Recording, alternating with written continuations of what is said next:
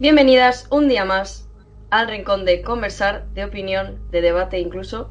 Y es que el tema de hoy tiene tantas vertientes que efectivamente da mucho para conversar, opinar y debatir. Nos encontramos en un momento en la historia en el que la discriminación de género, por mucho que haya evolucionado, sigue presente en la sociedad. Hoy es el día de recordar y hablar sobre ello, un problema presente en el mundo, en tu país, en tu pueblo y también en tu barrio. El primer paso para mejorar es hablar de ello, y si de esto no se habla a nivel global o allá donde estés, siempre nos quedará este pequeño rincón de Mosoilo y Ratia. Esto es Daños Colaterales.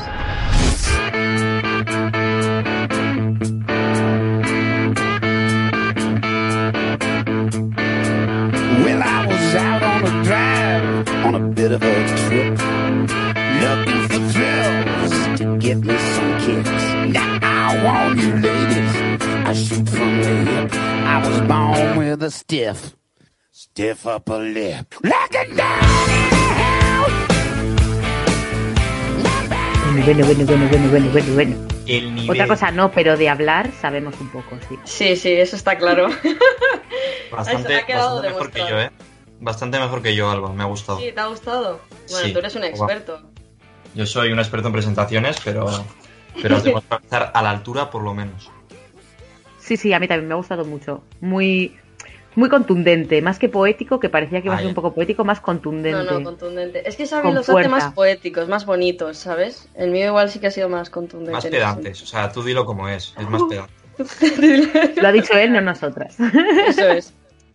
Eh, pues nada, si oís así el sonido un poco raro, es que estamos grabando por Skype. ¿Qué nos ha pasado? Xavi, ¿qué ha pasado? A ver, ¿Qué ha pasado? eh, es culpa mía, o sea, vamos a empezar, es culpa mía. No. es una cosa llamada confi- ah, se comió un murciélago y entonces bueno, salía Sí, un poco la me comí cosa. un murciélago, no pudimos reservar Audiolab, cosas que pasan. En fin, a ver, la cosa es que nosotros solemos grabar, como nuestros queridos oyentes más fieles ya sabrán, en los estudios de, la, de radio de Audiolab, que son los de la uni de, de Leyoa, de la- del campus de Leyoa de la UPV. Entonces, siempre reservamos ahí con un par de días de antelación o un día de antelación y vamos a grabar ahí, pues, eh, pues normalmente grabamos los miércoles, o sea, los, los martes por la mañana, para emitirlo el lunes siguiente. Pero esta semana eh, decidimos grabarlo el miércoles, pues por motivos diversos. Y entonces a mí ya me trastocó todo. Y cuando fui a reservar, reser- y fui a reservar el martes a la tarde, de repente veo que está todas las, todas las estos de Audiolab, todos los estudios estaban ocupados. Entre ellos por la gente "Oh, del fuck". hexágono. Por la gente del hexágono, nuestros queridos hexagoners eran uno de los que tenían reservados. Puto Y- hexágono, tío. Jodiéndonos desde tiempos Jodiéndonos. inmemoriales. Aquí sí le ocurre. Pues eso, entonces eh, los otros dos estudios, no sé quién cojones los había reservado, pero lo que me hace gracia es que nunca están reservados, pero ese día están reservados todos. Era imposible. Qué bien. Entonces, pues el no. mundo ha decidido que no podamos grabar. ¿El qué, el qué? Que el mundo ha decidido que no podamos grabar. Eso es. El, el destino no ha querido que grabemos este programa, entonces nosotros nos hemos enfrentado al destino y hemos decidido que vamos a grabarlo de todos modos, como hacíamos en cuarentena. Y lo hemos hecho decir, así, si una, si una pandemia mundial no nos paró los pies, Ahí no nos va a parar los pies un audiolab cogido. ¿Queréis-. ¿Queréis Dilo. oír algo, algo aún más gracioso? Los del, hexágono, los del hexágono fueron a grabar y no pudieron grabar nada porque estaba, estaba estropeado el estudio. Y fue el técnico, fue el técnico y dijo que, que no sabía qué pasaba ahí, que no entendía nada y que no podía arreglarlo, y entonces no grabaron. Realmente me fascina el técnico de la universidad. Yo no he visto que el técnico de la universidad nos arregle nunca nada. Siempre llega, dice alguien ha tocado algo y se va. Eso tú, bueno, vale, gracias. Ya, a, a nosotros una vez nos dijo, eh, igual es que no sabéis usarlo. Y luego es que efectivamente había un problema, en plan, no sé. Eh, muy bien, muchas gracias. Pero a la bueno, gracias, una vez más. gracias, gracias a, a los que están ahí arreglando las cosas. Sin vosotros la uni no sería posible. Eh, fuera bromas. De vez en cuando sí que arreglan cosas. Muy Cuando los, profesores, cuando los profesores no les funcionan los altavoces, bien que hay que llamarles. Que yo creo que los, chav- los pobres chavales se pasan el día eh, andando de una clase a otra conectando altavoces. Porque Sí, no sé bueno, por qué sí, siempre son los altavoces. Siempre son los altavoces lo que dan problema. Ahora motivo. mismo, además, con, con todo lo de que la gente puede estar en casa dando clase, no sé qué, desde el ordenador, bueno, bueno, habrán tenido unos meses moviditos, cuanto Sí, menos. sí, sí, Sí, sí. sí. Tiene pinta. Nuestro mayor apoyo a, esa- a esos trabajadores y a la vez nuestro mayor odio, porque Odio. hay veces que no nos arreglan nada. Hay que, que- hay que ver a todas las cosas por igual. Es como los ciclistas. Yo es, es un amor-odio, sobre todo odio, principalmente odio, porque son ciclistas Perdón. y hay que odiarles. pero al mismo tiempo es como, bueno, son gente de a pie y de vez en cuando tienen accidentes por culpa de la peña que está loquísima y que bebe al volante y es como, Ya, pobrecillos, pobrecillos, ¿no? Pero bueno, son ciclistas, quiero decir. Dentro de los Ya, dentro de ciclistas, dentro de los ciclistas, yo mm, también haría categorizaciones, ¿eh? La Sí. top, la crew son los ciclistas de monte, los de rueda gorda, also yo, o sea, esa gente, bien. Luego están los de los de co- los de carretera, que si tú eres un coche dices, uff, madre mía, qué pereza ahora mismo. eso, O sea, vas tú subiendo un puerto y de repente hay 50.000 eh, bicicletas y dices tú, ay Dios mío, bendito, ¿dónde me he metido? Correcto. Pero a la vez es en plan de, oh, pobrecillos, porque a veces, pues lo que has dicho, se los llevan por delante, etcétera, etcétera, ¿no? Y luego, por último, están los ya, eh, la baja, los moribundos estos, mm, bicis que dices, ¿por qué existís? Que son los bicis de ciudad.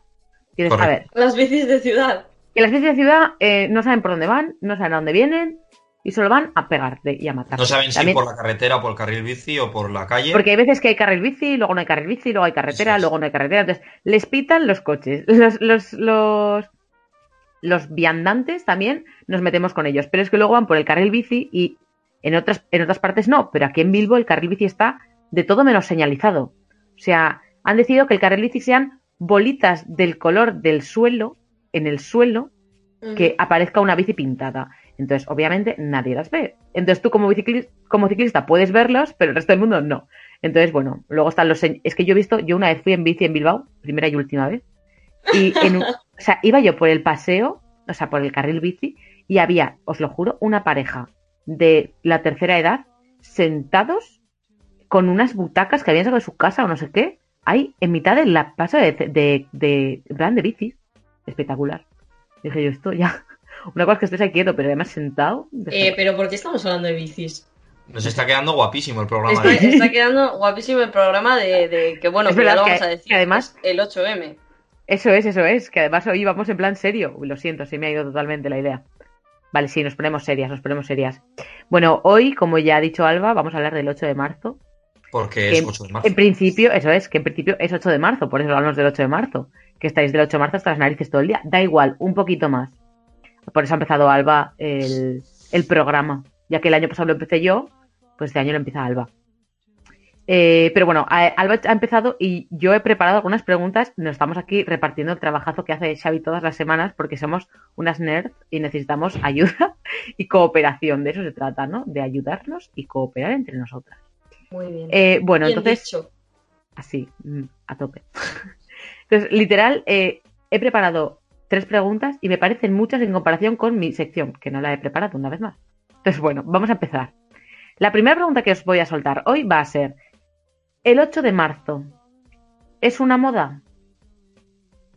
Wow. Empezamos fuerte, ¿eh? Yo te iba a decir, venimos duros, venimos ya de primeras. Es que no me apetecía hacer las preguntas típicas porque esas ya las hicimos el año pasado, exactamente en el Claro. mismo día. Es verdad. Entonces había que cambiar un poco y me apetece entrar con abriendo un melón fuerte. Yo hoy me siento frutera. Voy a abrir muchos melones y a ver si os abro bien. Entonces, Venga, a ver qué os parece. Hay que abrir melocotones, chicas. Luego lo explicaré en mi sección. Es verdad. Vale. Hombre, también hubiera estado bien. Si se repite alguna pregunta, también está bien, porque. He dicho que sí es una moda. Ah, pero iba, iba a hacer una- un pequeño matiz a lo que has dicho Perdón. previamente. Que, que está bien si se repite alguna pregunta, porque en un año también puedes cambiar de opinión. Entonces, está- hubiera estado bien también. Y si se repite por lo que sea, pues oye, pues eso que nos llevamos. Que si es una moda, no. Eh, pues esto es algo curioso porque, para los que no sepáis, yo este cuatri tengo una asignatura que va precisamente de esto, de toda la movida de, bueno, del género, la identidad y demás. Y, y la profesora nos, nos dijo el otro día que, que todo el tema del feminismo es algo circular en el sentido de que hay momentos en los que se avanza mucho porque se habla mucho de ello y de repente se deja de hablar de ello y luego al de unos años vuelve a hablarse de ello y así. Y ahora yo creo que nos encontramos en un momento en el que se, se habla mucho, si lo quieres llamar moda, lo puedes llamar moda, porque la moda es lo que de lo que habla la mayoría, ¿no? Y yo creo que es un lo que tema la de lo que sigue. sí, yo creo que es un tema que se habla mucho ahora. Y en cierto modo sí que creo que si lo miramos desde ese punto de vista de que es circular y se habla y luego no se habla y tal, estamos en ese momento en el que sí es la moda. Pero no lo veo como algo malo que sea la moda, sino de hecho lo veo como una buena moda. O sea, es algo que es- está bien que se ponga de moda. Entonces me parece bien. Es una moda, pues lo podríamos llamar, sí. Mm. Estoy de acuerdo. Me da un poco de, de miedo hablar hoy porque, porque no tengo ni puta idea de. de Ah, la- bien. Entonces, me, hombre, No pasa es- nada, siéntete yo en todas las demás, ex- en Eso demás temas. Pero yo también, o sea, quiero decir, tampoco es que el resto de cosas tenga una sabiduría excelsa, pero de esto me siento como más presionado porque realmente creo que debería estar más informado y no estoy tan informado como me gustaría. Pero bueno, eh, estoy de acuerdo, yo creo que al final eh, no tiene, o sea, el, el- sentido de la palabra moda no tiene por qué ser algo negativo como tal, sino que en este caso sí que por tendencia, por, llamarlo de algún modo, es, una, es eso, una tendencia, eh, está más en auge ahora eh, el tema del 8M o de este tipo de, de reivindicaciones y creo que es algo que es algo positivo. Otra cosa es que, como todas las modas, en teoría en algún momento acaba. Entonces, claro, ahí ya, ahí ya hay un problema, pero porque este tipo de reivindicaciones no deberían, eh, no, no sé si no deberían de terminar nunca, o más bien se debería- deberían evolucionar para bien. Entonces, mm, no sé, no sé si el hecho de que sea una moda en ese sentido sí que puede ser negativo eh, de cara a un futuro, porque significaría que se deja de celebrar o se deja de. Ah, claro. Sí, yo sobre todo preguntaba lo de la moda, más que por el hecho, obviamente estoy totalmente de acuerdo con lo que decís y, con- y yo también creo que si fuera una, o sea, si lo catalogamos de mo- como moda o no es una cosa, pero si lo catalogamos como tal, a mí me parece una buena moda también. Estoy Hombre, pues totalmente sí. de acuerdo con Alba. sí. Es una de las de las modas que puede haber, ver la isla de ver la isla, joder, ver la isla de las tentaciones o Ver o la ser feminista, pues bueno, según qué moda a mí me parece mejor o peor, ¿no? Claro. Pero yo lo digo más que nada por ahora, bueno, estos últimos años he ido escuchando cada vez más y más cómo eh, se- la gente se empieza a denominar feminista porque es como un lavado de cara. Ah, Eh, sí, te estoy hablando ¿no? de personas, te estoy hablando de entidades, te estoy hablando de partidos políticos, te estoy hablando de lo que queráis hablar. Sí. ¿Creéis que el- la palabra feminismo está perdiendo fuerza? Mm, Yo creo Pues que. en plan no- el carceta, yo ¿eh? creo O sea, que- o sea, Yo creo que no está perdiendo fuerza. Yo creo que no está perdiendo fuerza. Solo porque haya gente que las use como palabras en cierto modo vacías, no creo que pierda fuerza. De hecho, creo que está ganando mucha fuerza ahora mismo eh, el feminismo, precisamente porque hay mucha gente que habla de ello. Y eso hace que la palabra como tal sea cada vez más conocida, tenga más fuerza, aun por mucho que lo utilicen después para otros fines que no sean precisamente lo de la ideología. Yo creo que no, no le quita fuerza. Pero bueno, es una opinión personal. Esto es Sí. difícil de... Yo estoy de acuerdo, al final, eh, esto es una frase que se dice mucho, pero la, la publi nunca es mala, o sea, quiero decir, Ya, La- sí, total. no existe mala publi, porque al fin, bueno, a ver, esto evidentemente Nerea nos lo aclaraba mejor, que es su terreno, pero, pero eh, la promoción de por sí es algo bueno para un, Mm. en este caso no es un producto, sino un, un movimiento, o como quieras llamarlo, pero que se hable de ello siempre va a ser positivo, aunque se hable mal o se hable no correctamente o no como se debería. En parte va a ser positivo porque se va a hablar de ello, se va, va a sonar más y va a llevar a la gente a posiblemente querer informarse más, querer saber más del tema, lo que sea. Entonces, por mucho que no se utilice correctamente, sí, yo estoy de acuerdo, estoy de acuerdo con eso.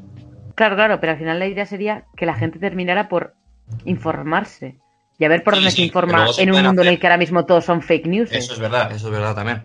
Peligro. Peligro, mucho peligro. Sí, el- porque el además peligro ahora están está- saliendo, están saliendo muchas, pues, a ver, al final entramos en un terreno en el que eh, tú como persona no eres feminista, porque como guisarte, o sea, como sociedad nos han inculcado unos valores que en principio, como base, no son feministas. Entonces ahora el tener que quitarte todos esos, quitarte todas esas- esas enseñanzas que te han dado y aprender unas nuevas, también cabe la posibilidad de aprender unas que no sean tan buenas o que no sean Claro. al menos a mi parecer, desde un punto de vista totalmente eh, mío, propio, no sean las adecuadas, vaya. Por ejemplo, ahora mismo hay mucha gente mm, que está, pues ahora mm, con lo de los trans, no trans, etcétera, porque al final todo es feminismo en este mundo y hablar de trans también es feminismo. Eh, que si las personas trans, eh, bueno, las, mu- las mujeres trans deberían estar dentro del colectivo o no, o, Sí. ¿sabes? De ahí aparece luego las TERS, que las TERS son, pues, para quien los oyentes que no lo sepan, son aquellas personas que eh, están dentro del feminismo, pero creen que las personas trans, o sea, las mujeres trans no deberían entrar dentro del feminismo. O sea, como Sí. que abanderadas del feminismo deberían ser las mujeres con, con vulva y con coño, vaya. ¿No? Eso es lo que, eso es lo que entiendo yo. Con vulva. Y luego te has arrepentido has dicho, "Co- coño, vamos a decir Es las que- cosas. Las dos Que, cosas. lo siento, no sé si vulva es coño o vulva es solo una parte de. Es que no, nunca Vulva es nunca la lo sé. parte de fuera, con vagina, con útero.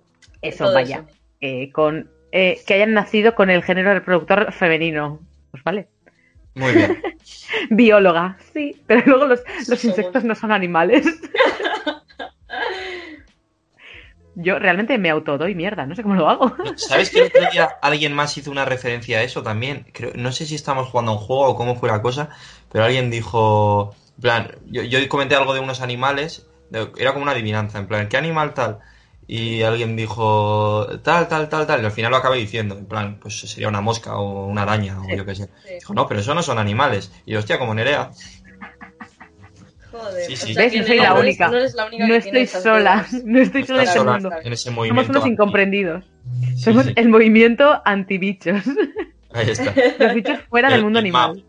El MAP, Movimiento Antibichos. Ahora los bichos son, ya está, están las bacterias, eh, los animales y, y- y los bichos. Los claro. hongos y los bichos. Eso es, eso es. Me flipa que los hongos tengan su propio mundo, pero los bichos no. Ya, eso es verdad. Me parece fatal. Que venga un biólogo Ay. aquí a explicarnos. Sí, y a explicar lo que quiera.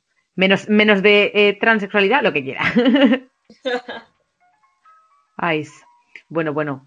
Eh, a ver, otra preguntita. A ver que si tengo alguna preguntita más. Sí. ¿Cómo Creo veis? sí. Sí, sí, sí. Porque hasta ahora, ¿cómo habéis visto? Esto igual es, pues, haciendo hincapié a lo que dijimos el año anterior. ¿Cómo habéis visto hasta hoy, hasta ahora, el movimiento feminista desde vuestra persona? O sea, perspectiva propia, chiquimundo de cada uno. ¿Cómo habéis, ha sido vuestro 8 de marzo hasta ahora, hasta la fecha? O sea, ¿cuál ha sido nuestro, nuestro nuestra posición, no? ¿O qué hemos hecho? ¿O qué... Sí, o cuál ha sido vuestra rutina el 8 de marzo. No vale, sé. vale. Alba, si quieres. Eh, bueno, a ver. em, Claro, tampoco tengo muchos años para tomar de referencia porque Allá en mi juventud. No, no, al contrario, o sea, es que me encuentro ahora en un momento bastante temprano en el que igual empecé a informarme sobre este tema hace cinco, hace cuatro o cinco años, no más. Entonces yo tampoco he tenido muchos 8 de marzo para, para darte una rutina concreta y tal, pero bueno, supongo que eh, en clase sí se solía hacer algo, eh, igual había alguna charla, alguna cosa así. Eh, me acuerdo que en bachillerato hacíamos como un flash mob, preparábamos un baile y luego lo hacíamos en la... Había como una, ¿cómo se dice?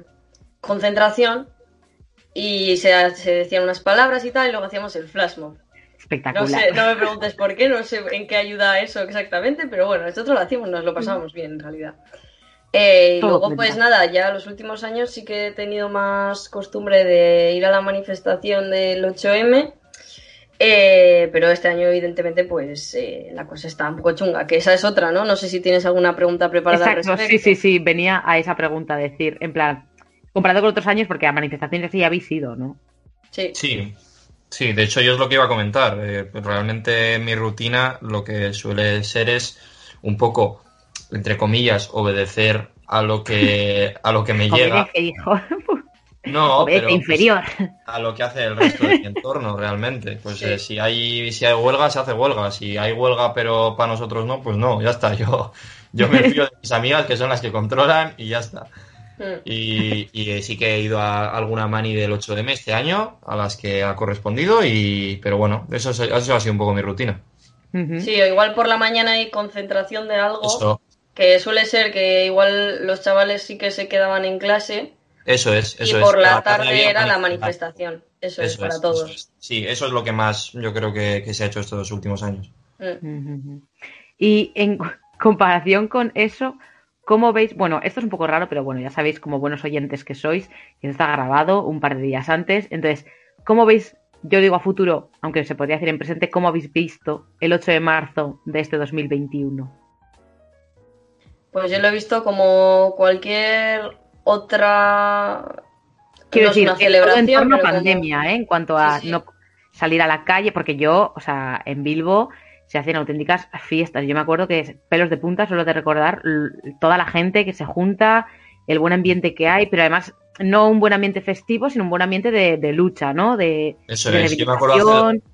Hace dos años fue súper llamativo aquí en Bilbo. El año pasado no lo recuerdo tanto, pero hace dos años fue... Sí, sí, fue Yo el que más recuerdo es el de 2018, podría ser, no sé, primero de carrera que Sí, era 2018. Sí, sí. También, no, Uf, 2019 creo.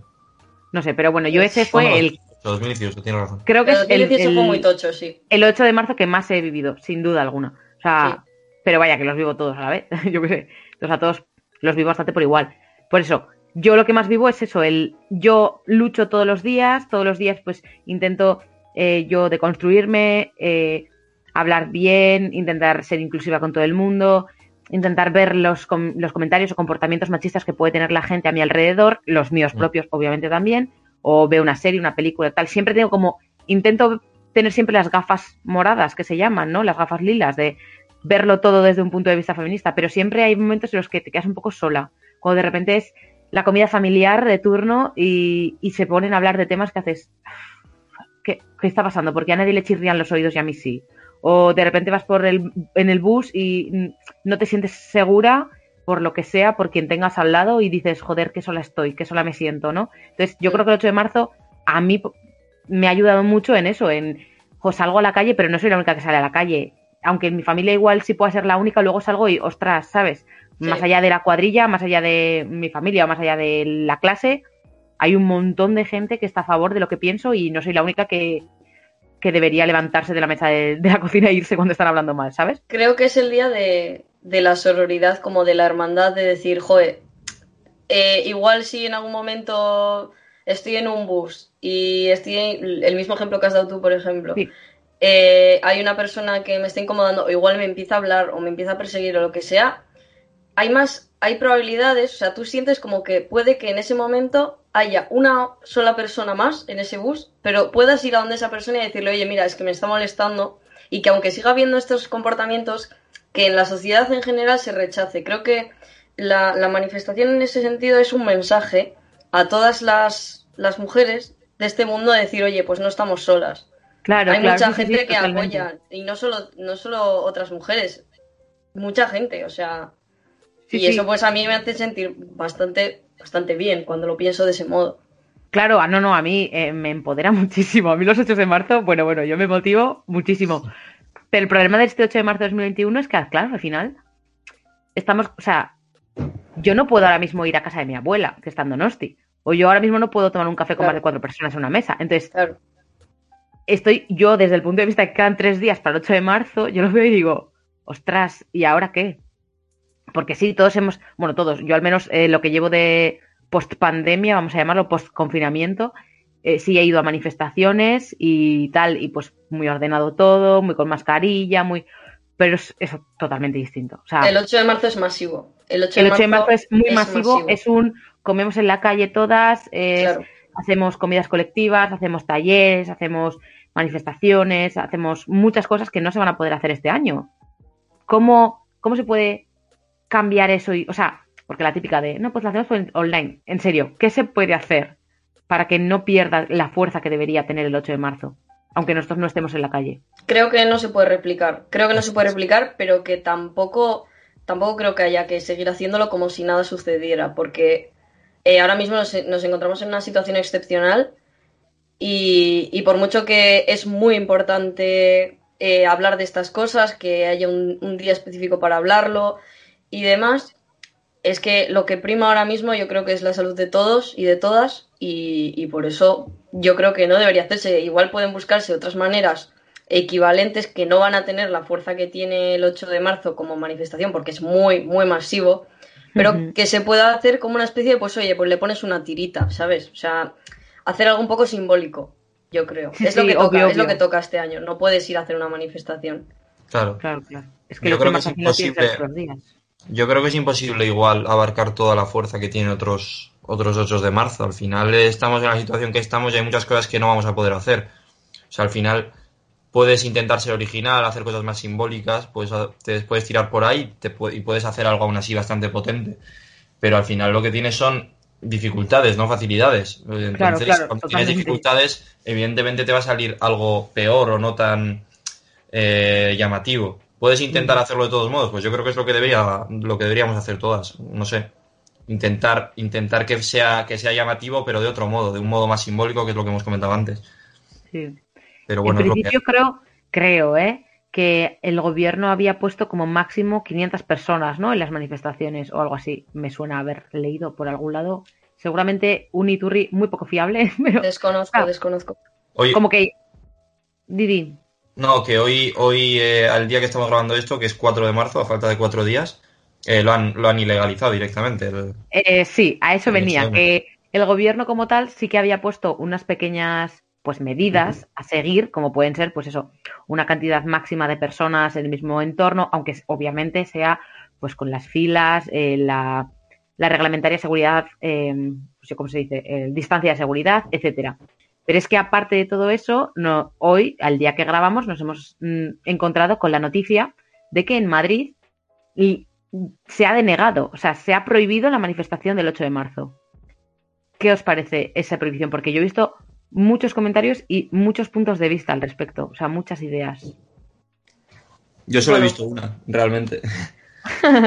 Igual es por los círculos en los que me muevo, pero... Twitter parece que es el mundo entero y es solo tú. Sí, no, realmente solo he visto un punto de vista que es, vale, eh, está bien, me parece una medida lógica, coherente con la situación que estamos viviendo y, y buena para nuestra integridad y nuestra salud, Mm. pero, pero ¿por qué ilegalizas esto y no ilegalizas la- los movimientos antivacunas que ha habido todos estos meses? Que ha habido manifestaciones de todo tipo, ha habido manifestaciones fascistas hace un mes o dos meses, Sí, de la eh, azul hace un par de o semanas. sea, abiertamente nazis directamente. Había ha habido manifestaciones abiertamente nazis y no se han ilegalizado en ningún momento. O sea, no sé. Pues quiero decir, en fin, la hipotenusa, no sé. Y, y también había En- manifestaciones de gente que iba sin mascarilla. Y Eso sin es. mascarilla ya es directamente ahora mismo, eh, sí, sí. o sea, ilegal, es que te pueden multar Sí, sí, por ir sin, masca- sin mascarilla por ahí. Y, y eso no se ha dicho nada, pero se dice, se habla ahora.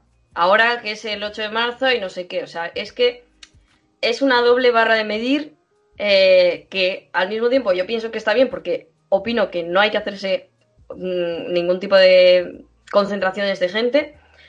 Creo que manifestaciones nazis no debería haber nunca, la verdad. Eh, Bueno, pero si pudiéramos pedir, pero no manifestaciones se puede. de cualquier tipo, me da igual, de, de- de cualquier tipo de ideología, como lo quieras llamar, no se pueden hacer ahora. Pero también me parece mal que ha habido una doble barra de medir y que se ha empezado a ilegalizar estas cosas eh, de forma explícita cuando se acerca el 8 de marzo. Eso es lo que es lo que opino. Pero me parece Ajá. bien que se haya prohibido, porque es que lo que es que lo que prima ahora es lo que he dicho, o sea, Es que es lo suyo, sí, sí. Claro, es que yo, por ejemplo, lo veo desde. A ver, todos sabemos que se criminaliza el 8 de marzo de 2020. O sea, es decir, porque fue justo un par de semanas antes de que empezara, por así decirlo, toda la, par- toda la pandemia y confinamiento. Y llevamos tiempo ya escuchando que es que las feministas en 2020, no sé qué, tal, tal, tal, no debían haber salido y salieron, tal cual, en, el- en un momento en el que obviamente todos nos reíamos del coronavirus, yo la primera, o sea, Sí, hacíamos todos sí. chistes y míralos, qué mal están allí, jajaja, jojojo, y de repente, pum, nos vino aquí y la que nos ha dado. sí, Entonces, pero bueno, yo creo que tira un poco desde igual, ¿eh? ahí diciendo qué fácil es echarle la bronca a las feministas, seguimos con el atando cabos, ¿no? Pero es que, o sea, es lo que estáis diciendo constantemente. Nos, no es de repente que llevemos siete meses, bueno, siete no, llevamos un año, eso es, que llevemos un año entero eh, sin hacer ni una sola manifestación y sin salir de casa y ahora de repente las feministas digamos, vamos a salir. No, no, o sea, hace dos semanas en Madrid hubo eh, lo que ha dicho Xavi, una manifestación del frente, ¿cómo era? Del, No de sé la División. Azul. Bueno, sí, obviamente fascista, pero de bueno, de No, la no, di- divis- franquista, he dicho. fra- bueno, las dos. Bueno, pues de la División Azul. Eh, luego, pues eso, durante un montón de meses ha habido manifestaciones de pues de otros ámbitos, de la misma, de ideologías parecidas a las nuestras, por lo que acabo de- lo que he dicho antes de que yo he salido a manifestaciones, como de ideologías totalmente contrarias, como los antivacun, los antivacunas. Eh, pero es que es más, en la desescalada, o sea, cuando todavía estábamos obligados a estar en casa, exceptuando de tal a tal hora o exceptuando tal cual, en Madrid la gente se manifestaba. O sea, la gente salía a casa rompiendo totalmente el reglamento y sin, ¿sabes? sin ningún tipo de medida, etcétera. Y por ejemplo, la División Azul de hace dos semanas eh, superó los límites de aforo que hemos comentado antes que había impuesto el gobierno de, no sé si son 500 personas, etcétera. Sí, en las fotos, eso es, en las fotos y vídeos en los que aparece cantando, cantan todos y la mascarilla. Mira, lo siento mucho, pero mm, todos sabemos a qué viene este tipo de mm, de mm, prohibiciones aleatorias, ¿no? O prohibiciones señaladas con el dedo, yo creo, vaya, Sí, ¿eh? no, Esto- tan aleatorias no son, está claro. Claro. Exactamente, o sea, todos sabemos que como eso, porque además me encanta porque dicen, no, pues el gobierno es de izquierdas, digo, sí, bueno, el gobierno de la Comunidad de Madrid, no. o sea, A ver, la Comunidad también, de Madrid Sí, y el de España, pues a ratos. Y el también España digo según le da la que, gana. que en el feminismo hay muchas vertientes y hay muchas opiniones diferidas. Pero yo creo que si a los franquistas, la división azul, como lo quieras llamar, les hubieran prohibido salir, la hubieran liado muchísimo más de lo que lo van a liar las feministas por no salir. Yo creo, porque yo, por ejemplo, como persona feminista, yo acepto y de hecho me parece lo más lógico no salir este año. O sea, me parece lo más lógico claro. y como yo, pues mis círculos. También es verdad que tus círculos, lo que hemos dicho, que nunca tienes una visión global y demás. Y opiniones hay muchas y va a haber muchas feministas que digan, no, pues a mí me parece que tendríamos que salir igualmente. Lo habrá. Pero tú le dices a esa gente que no puede salir, a, a los de la División Azul, igual la lían más, porque en las feministas hay muchas que han dicho, ah, pues vale, pues es que es verdad, tiene Es sentido. que partimos, partimos de la base de que yo por mi parte, yo ya lo comenté, que yo no iba a salir el 8 de marzo. O sea, quería hacer algo, obviamente, pero sabiendo que tengo que ser feminista y quiero ser y soy o intento serlo todos, todos y cada uno de los días, Claro. que el 8 de marzo, pues lo que digo, no me pueda empoderar tanto como otros años, bueno, no pasa nada. O sea, ya colgaré mi foto en Instagram y que parezca un poco morado y dirás tú, pues menuda, ya, pero es que es lo que nos ha tocado este año. O sea, tampoco. Pero el problema está de dónde viene. O sea, si la, si la prohibición la hago yo desde mí misma, o si lo- las, las compañeras feministas se ponen de acuerdo desde los, colectivos e in- instan a que la gente se quede en casa, entiendo que lo podamos tomar como, jo, vale, bien, me parece bien, Sí. tal y cual. Pero han jugado con el que a muchas de nosotras nos parece bien el quedarnos en casa para decir, no, no, lo, lo prohibimos. Y lo único que hace es, pues, hostigar y entonces yo creo que en parte están avivando el fuego, puede ser, para que salgan ver, y así yo- poder ¿A qué te echarles más la bronca. Yo creo que Ah, Quiero decir, ah, Porque si ya que llevan con la tontería de que 2020, el manifestación 2020, manifestación 2020, que ahora cojan y digan, manifestación 2021, ya, pero muchas feministas no vamos a salir. Venga, pues os incitamos a, pues como no vais a salir, os prohibimos, para que al final las prohibiciones Ya, hacen ya. que la O gente sea, quiera ir. lo que dices. De todos modos, yo ¿Ves? creo que esto es algo que tenían que hacer, ¿eh? O sea, tenían que Sí. prohibirlo como tal, porque es que es una manifestación pues, masiva, se ha visto otros años, entonces no te No sé, pero se podría, se podría haber intentado, o sea, obviamente desde la Comunidad de Madrid no creo, pero desde el gobierno, ya que son tan de izquierdas, metamos las comillas, e, y súper a favor de am, absolutamente todo, ya sabemos cómo es, ¿no? Que luego cada cual lo vea como quiera. Mm. Vale, si son tan así, tanto les costaba ponerse de acuerdo con los diferentes, o sea, porque otra cosa no, pero organización en el feminismo hay muchísima. Eso es verdad.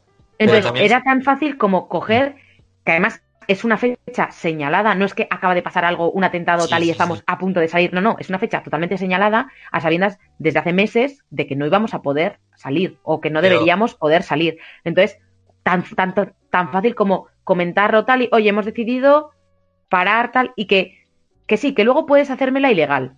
Porque la ilegalización, o sea, al final todos sabemos que si no hay multa, la gente se pasa las leyes por el culo. Así somos en, aquí. Pero pa- partiendo desde un estamos todas de acuerdo en que no hay que salir, vamos a dar otras alternativas y entonces, si alguien sale, o que saldrá mucha menos gente, pues ya decimos, oye, un mínimo de gente, si hay más de esta gente ya multamos, etcétera. No sé. Sí, sí, sí. O sea, estoy de Que no acuerdo. sea Y un... creo- No, y creo que sería, creo que sería, hubiera sido otra forma de, de afrontar el asunto y que probablemente podría haber salido bien e incluso mejor.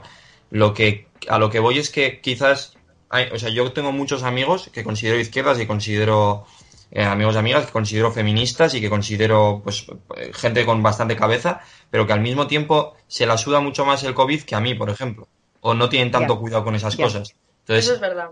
a ellos personalmente no les no les afectaría, o sea, no sé, no, no les importaría tanto el, el- el tener cuidado, el quedarse en casa en una situación así.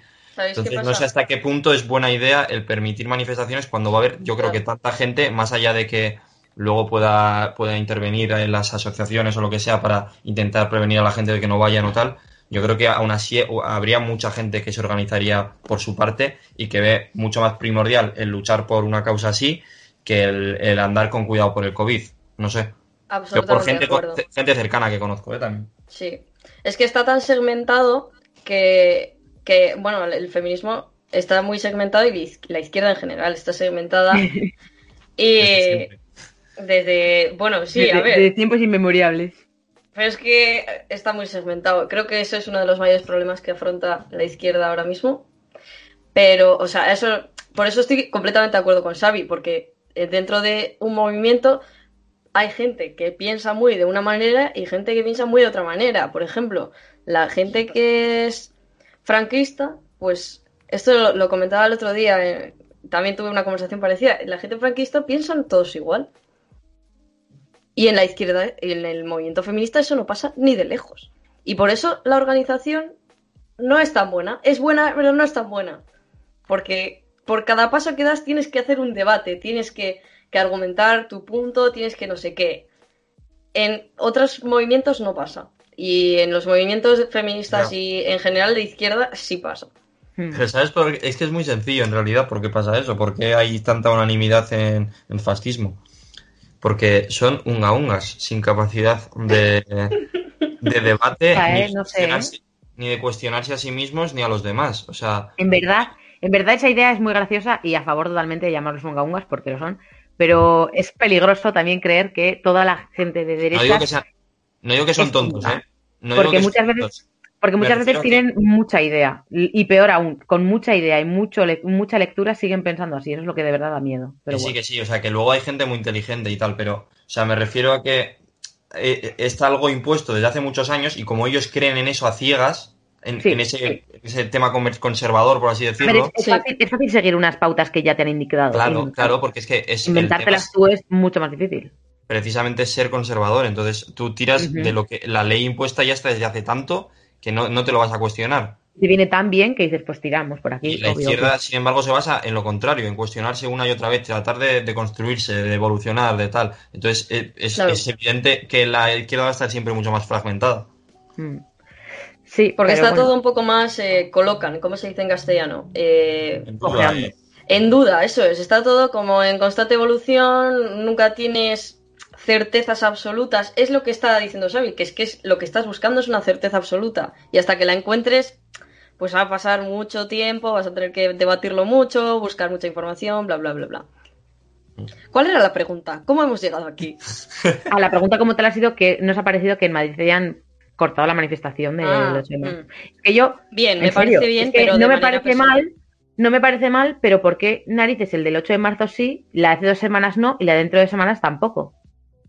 Quiero decir, si Porque me la hubieras del ido 8M es parando manifestación en manifestación desde, desde la manifestación de la División Azul hasta las manifestaciones que hay ahora mismo por Pablo, por Pablo Hasél, todas, me da igual, eh, independientemente de su ideología. Ideología. Si, tú me las, si tú me las vas parando y tú me las vas cortando y haciendo más pequeñas o mucho más, no sé, pues nosotros ya vemos, desde hace 12 meses, lo vamos viendo y vamos diciendo, hostia, pues igual 8 de marzo no tiene mucha cabida aquí.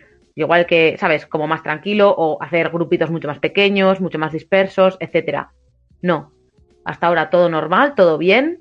Eh, sí, que no se puede, que no se puede, patatas en vinagre, se puede. Y nadie nos ha dicho que no se puede porque desde el momento en el que salieron unos señores, mientras yo estaba en mi casa metida sin poder salir ni a comprar el pan, salían señores en coche en mitad de Madrid con Madrid España diciendo tengo derecho a salir a la calle, desde ese momento yo ya me creo que cualquier tipo de manifestación es válida. Mm. Porque en, la, en nuestra constitución de la, del Estado español aparece una, una frasecilla que dice eh, derecho a la libertad de manifestarse. Así, Sí. cutremente dicho. Obviamente no lo pone con esas palabras, pero me entendéis. sí. Entonces, claro, ¿por qué de repente mm, nos importa tanto la Constitución siempre y de repente con el 8 de marzo la Constitución, bueno, secundaria, A secundaria? ver, eh, No, es como que cogea siempre para el lado. Por el estado de alarma, pero yo también, o sea, entiendo perfectamente lo que Sí, pero decir. por el, por el estado de alarma sí, entiendo lo del estado de alarma, pero es que han cogido la excusa del- de la Constitución las 189 manifestaciones anteriores. Ya, ¿sabes qué pasa? Que el 8 de marzo es una cosa muy masiva que se celebra en muchas ciudades a la vez y es muchísimo más grande que cualquier otra que se haya hecho. Porque por mucho que se diga de Pablo Hassel, de, de los franquistas, lo que sea, los franquistas no me acuerdo dónde fue, pero probablemente Madrid, Madrid. ¿no? Pues Sí, en. Madrid. El 8M es en Madrid, en Sevilla, en Málaga, en Bilbao, en Sí, A Coruña, sí. en todos sitios. Es que es súper masivo, es súper masivo. Yo creo que hay podría- podríamos tener en cuenta que esa es la diferencia, que es muchísimo más masivo que los demás. Por eso a mí me parece, no voy a decir que me parezca bien, pero es que me parece razonable, porque es que a estas alturas no se puede de repente decir, no, para esto eh, no vamos a dejar que se celebre. Que se celebre en el sentido de que se haga, no de celebrar de celebración. Vale, entonces, si no podemos echar en cara las que ha habido hasta ahora, las manifestaciones que ha habido hasta ahora, diciendo, Mm. bueno, a ver, vamos a pensar tal, que siempre tenemos que tener la manga ancha nosotras, también hay que decirlo, pero bueno, lo que hemos dicho antes, que según quien fuera, la habría movido, o sea, la habría. Se habría movido mucho más, ¿no? Para quejarse del tema. Pero bueno, si no podemos quejarnos de todas las manifestaciones que ha habido hasta el día anterior al 8 de marzo, ¿nos podemos quejar de las manifestaciones que va a haber de ahora en adelante o tampoco? Depende de qué tipo de manifestaciones sean. Es que, claro, eh, esta, nos encontramos en lo mismo. Yo imagino que yo desde el principio he dicho que me parece una barra de medir doble y me parece por, por ende fatal. Lo, lo único que estoy intentando justificar por qué esta sí y el resto no. Eh, no únicamente por la- el razonamiento, porque como tú bien has dicho, ya hayan sido manifestaciones de izquierda o manifestaciones de derecha, se han celebrado de la misma forma. Entonces, ya no sé si es tanto por eh, porque sea el 8M per se o porque saben que ha sido masivo y precisamente por eso han dicho no. Entonces, las más pequeñas que puedan ser, eh, como las que ha estado viendo previamente, pues igual no las, no las quitan o no las prohíben. No sé, a mí me parece que deberían prohibir todas, personalmente, a no ser que haya una, una Pero- organización excelente, que sea en un sitio así muy Claro, controlado. tal. Claro, pero, pero no puedes prohibir las manifestaciones. Claro, Es tan, Pero- relativo, es tan relativo todo, es que con Pablo Hasél en Pamplona se, hizo, se hicieron concentraciones, eh, luego se lió parda, como en todos Luego se sitios. lió ¿eh? Luego, hubo, luego hubo disparos, la policía tal, pero porque la gente también pues quiere lo busca y porque la policía también pues entra. Lo busca también. Entonces, bueno, eh, Lo buscan todo. Pero de primeras, de primeras fue una concentración pacífica, todos con la mascarilla, bastante bien organizado. Yo no veo especial problema ahí, aún estando como estamos, o sea, no sé. por poder. Ostras, además, yo creo que de todas las manifestaciones masivas que puede haber, la del 8 de marzo, es que me juego el cuello a que habría sido una de las más organizadas.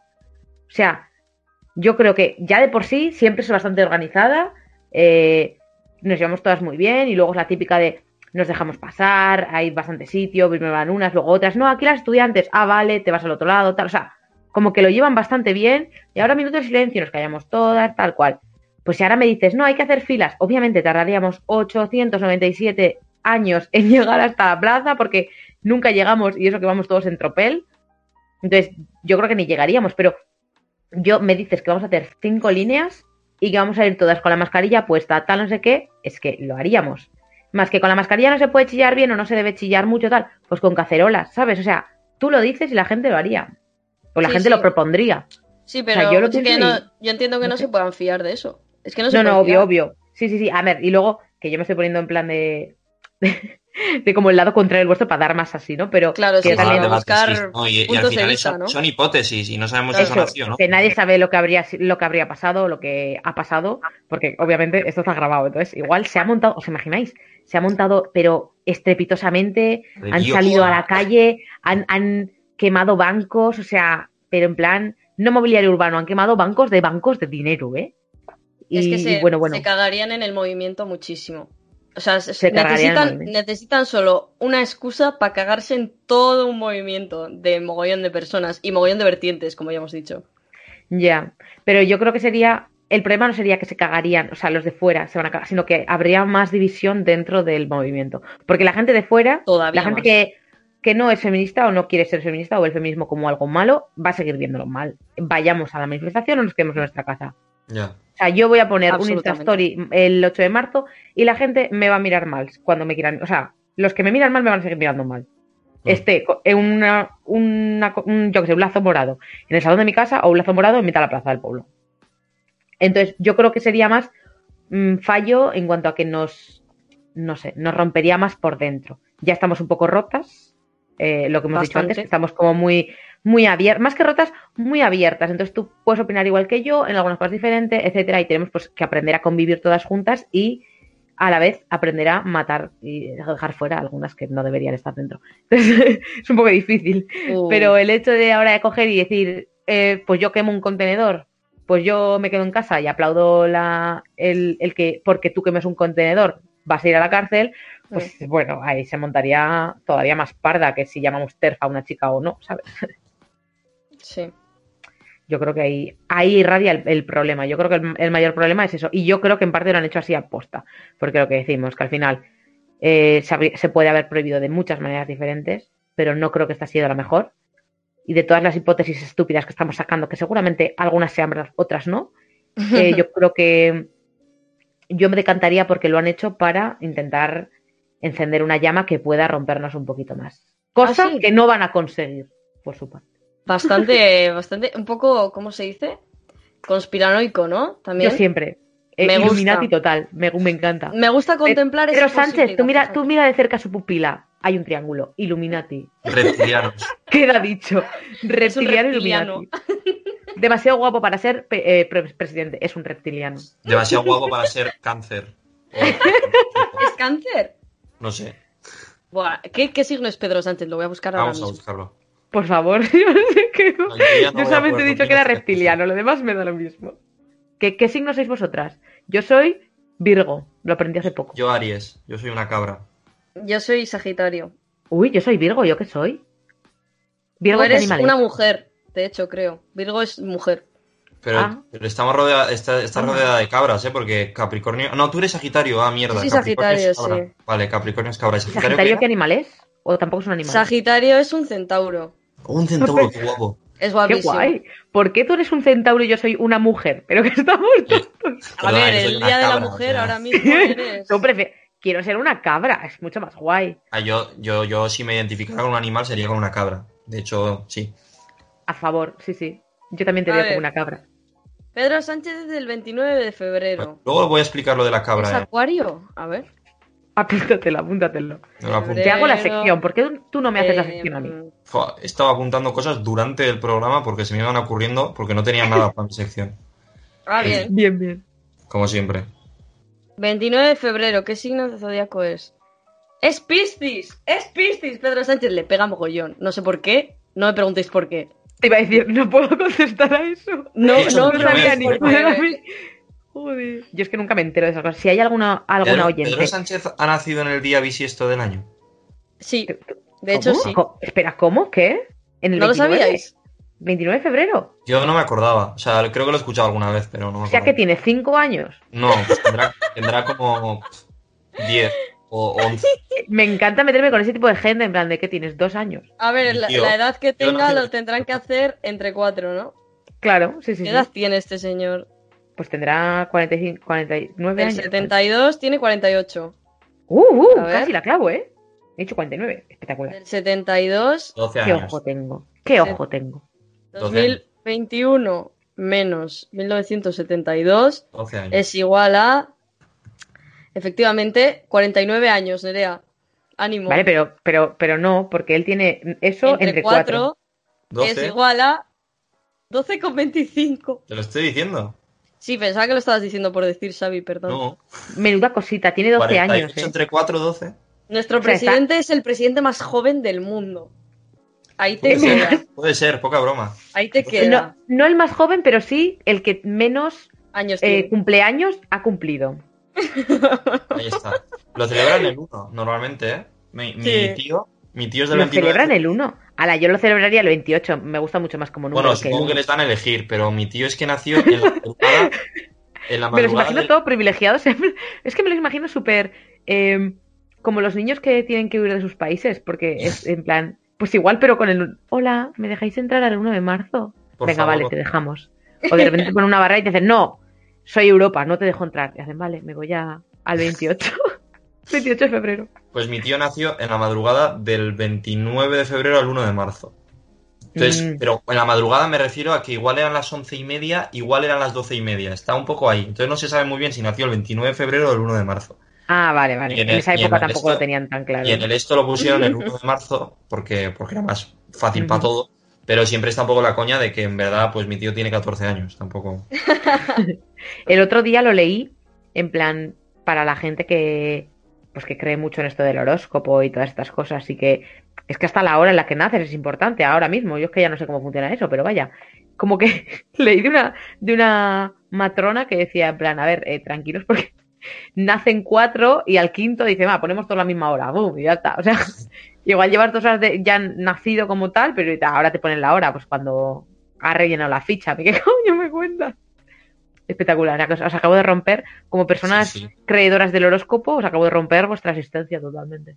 Yo, yo no soy creedor del horóscopo en general, pero, pero gracias por aclarármelo modos. Alba, tú eres creedora del horóscopo. Se te ve. Eh, no, no, no especialmente. Pero Uy, pues hay veces que, dado- hay veces que sí. encaja. O sea, me parece divertido, pero tampoco me lo creo así al pie de la letra, sin más. Me parece curioso porque además me parece una buena excusa para conocer a alguien. En plan, ¿qué signo eres? Buah, vamos a mirar las características de este signo. Y tú me dices si se encaja contigo o no. Y así es pues. que, pero, es pero una luego encaja siempre. Es como, son, son características con las que tú te es puedes que- ver identificado siempre. Pero ¿qué tipo de característica es un... eh, bueno, tienes que dejar de darle vueltas a aquello que estabas pensando y pasar a lo siguiente. eso es ya- Siempre y cuando no tengas, no tengas prisa para seguir adelante. Y haces tú, a ver. Y entonces lo mismo puedo estar pensando en mi ex que no sé qué, no sé cuántos, o puedo estar pensando, eh, ¿he cerrado la puerta de casa o no la he cerrado? O estoy pensando, ¿mm, ¿barro hoy o barro mañana? O sea, Sea lo que sea, son ¿pero buenos cerrado? consejos siempre. sí, vaya, porque te los crees tú, porque Ahora, ahora me ha entrado la duda de si he cerrado la puerta de casa o no. estás dentro de casa, tan fácil como mirarlo. Ya, pero qué pereza. Oye, Nerea, ¿dónde nos hemos quedado? Ya está, realmente os he dicho que tenía tres preguntas, entonces yo ya he terminado. Pues menos mal que, que hemos, hemos cubierto bastante tiempo, ¿eh? Sí, sí, Sí, yo creo que está 50 bien. minutos ya habremos hablado, ¿no? Vale, Sí. vale, yo tengo, tengo una pregunta, tengo una pregunta tocha. Dale, dale, Eh, porque es que a ver si no, he hecho, responder, ¿eh? no he hecho la de no hay mal que por bien no venga porque me parecía que no quedaba bien. Y porque no se me ocurrió nada, vaya. Hombre, la verdad es que no, es- la con este tema... Es que con este tema no hay mal que por bien no venga. Eh, bueno, ¿ha muerto tu amiga? Pues mira, no me Ya, ya, parece, no, no, no. no me Vale, parece era un poco tema- violento, la verdad. Era un poco bastante... no me parece correcto. Está, está, hubiera estado feo, la verdad. terreno pantanoso, la verdad. Vale, eh, mi pregunta es, yo no sé mucho del tema todavía, pero tengo pensado eventualmente informarme más con respecto al tema. Y hay gente que, mm, a ver si me podéis responder o me podéis aclarar o tal. Hay gente que liga eh, el feminismo y la igualdad de género con Al un pensar sistema... que liga y digo, no, conmigo no cuentes. Yo, ¿Cómo se hace eso? Ha dicho, hay gente que liga. Hay y- gente y- que liga y buah, tío, ¿cómo La lo primera hace? idea ha sido, ¿por qué me pregunta a mí? Hay no. gente, hay gente que Y conecta... Alba- y- mo- Mola porque Eh, la, frase, la frase la ha empezado tal que, bueno, yo estoy muy informada, pero estoy intentando informarme últimamente. Bueno, hay gente que liga. hay gente que conecta eh, la igualdad de género eh, con un sistema económico concreto. Es decir, hay gente que dice, vale, eh, el feminismo, la igualdad de género solo se va a poder conseguir mediante el comunismo, mediante el socialismo, mediante lo que sea. Eh, ¿Tenéis alguna opinión con respecto a eso? ¿Os parece muy abstracto? ¿Os parece Hombre. complicado? Yo creo que lo, lo económico y lo social van y deben y deberían, o no lo sé, ir unidos, ¿no? Entonces, es un movimiento. duda, sí, sí, sí. Es un movimiento de izquierdas.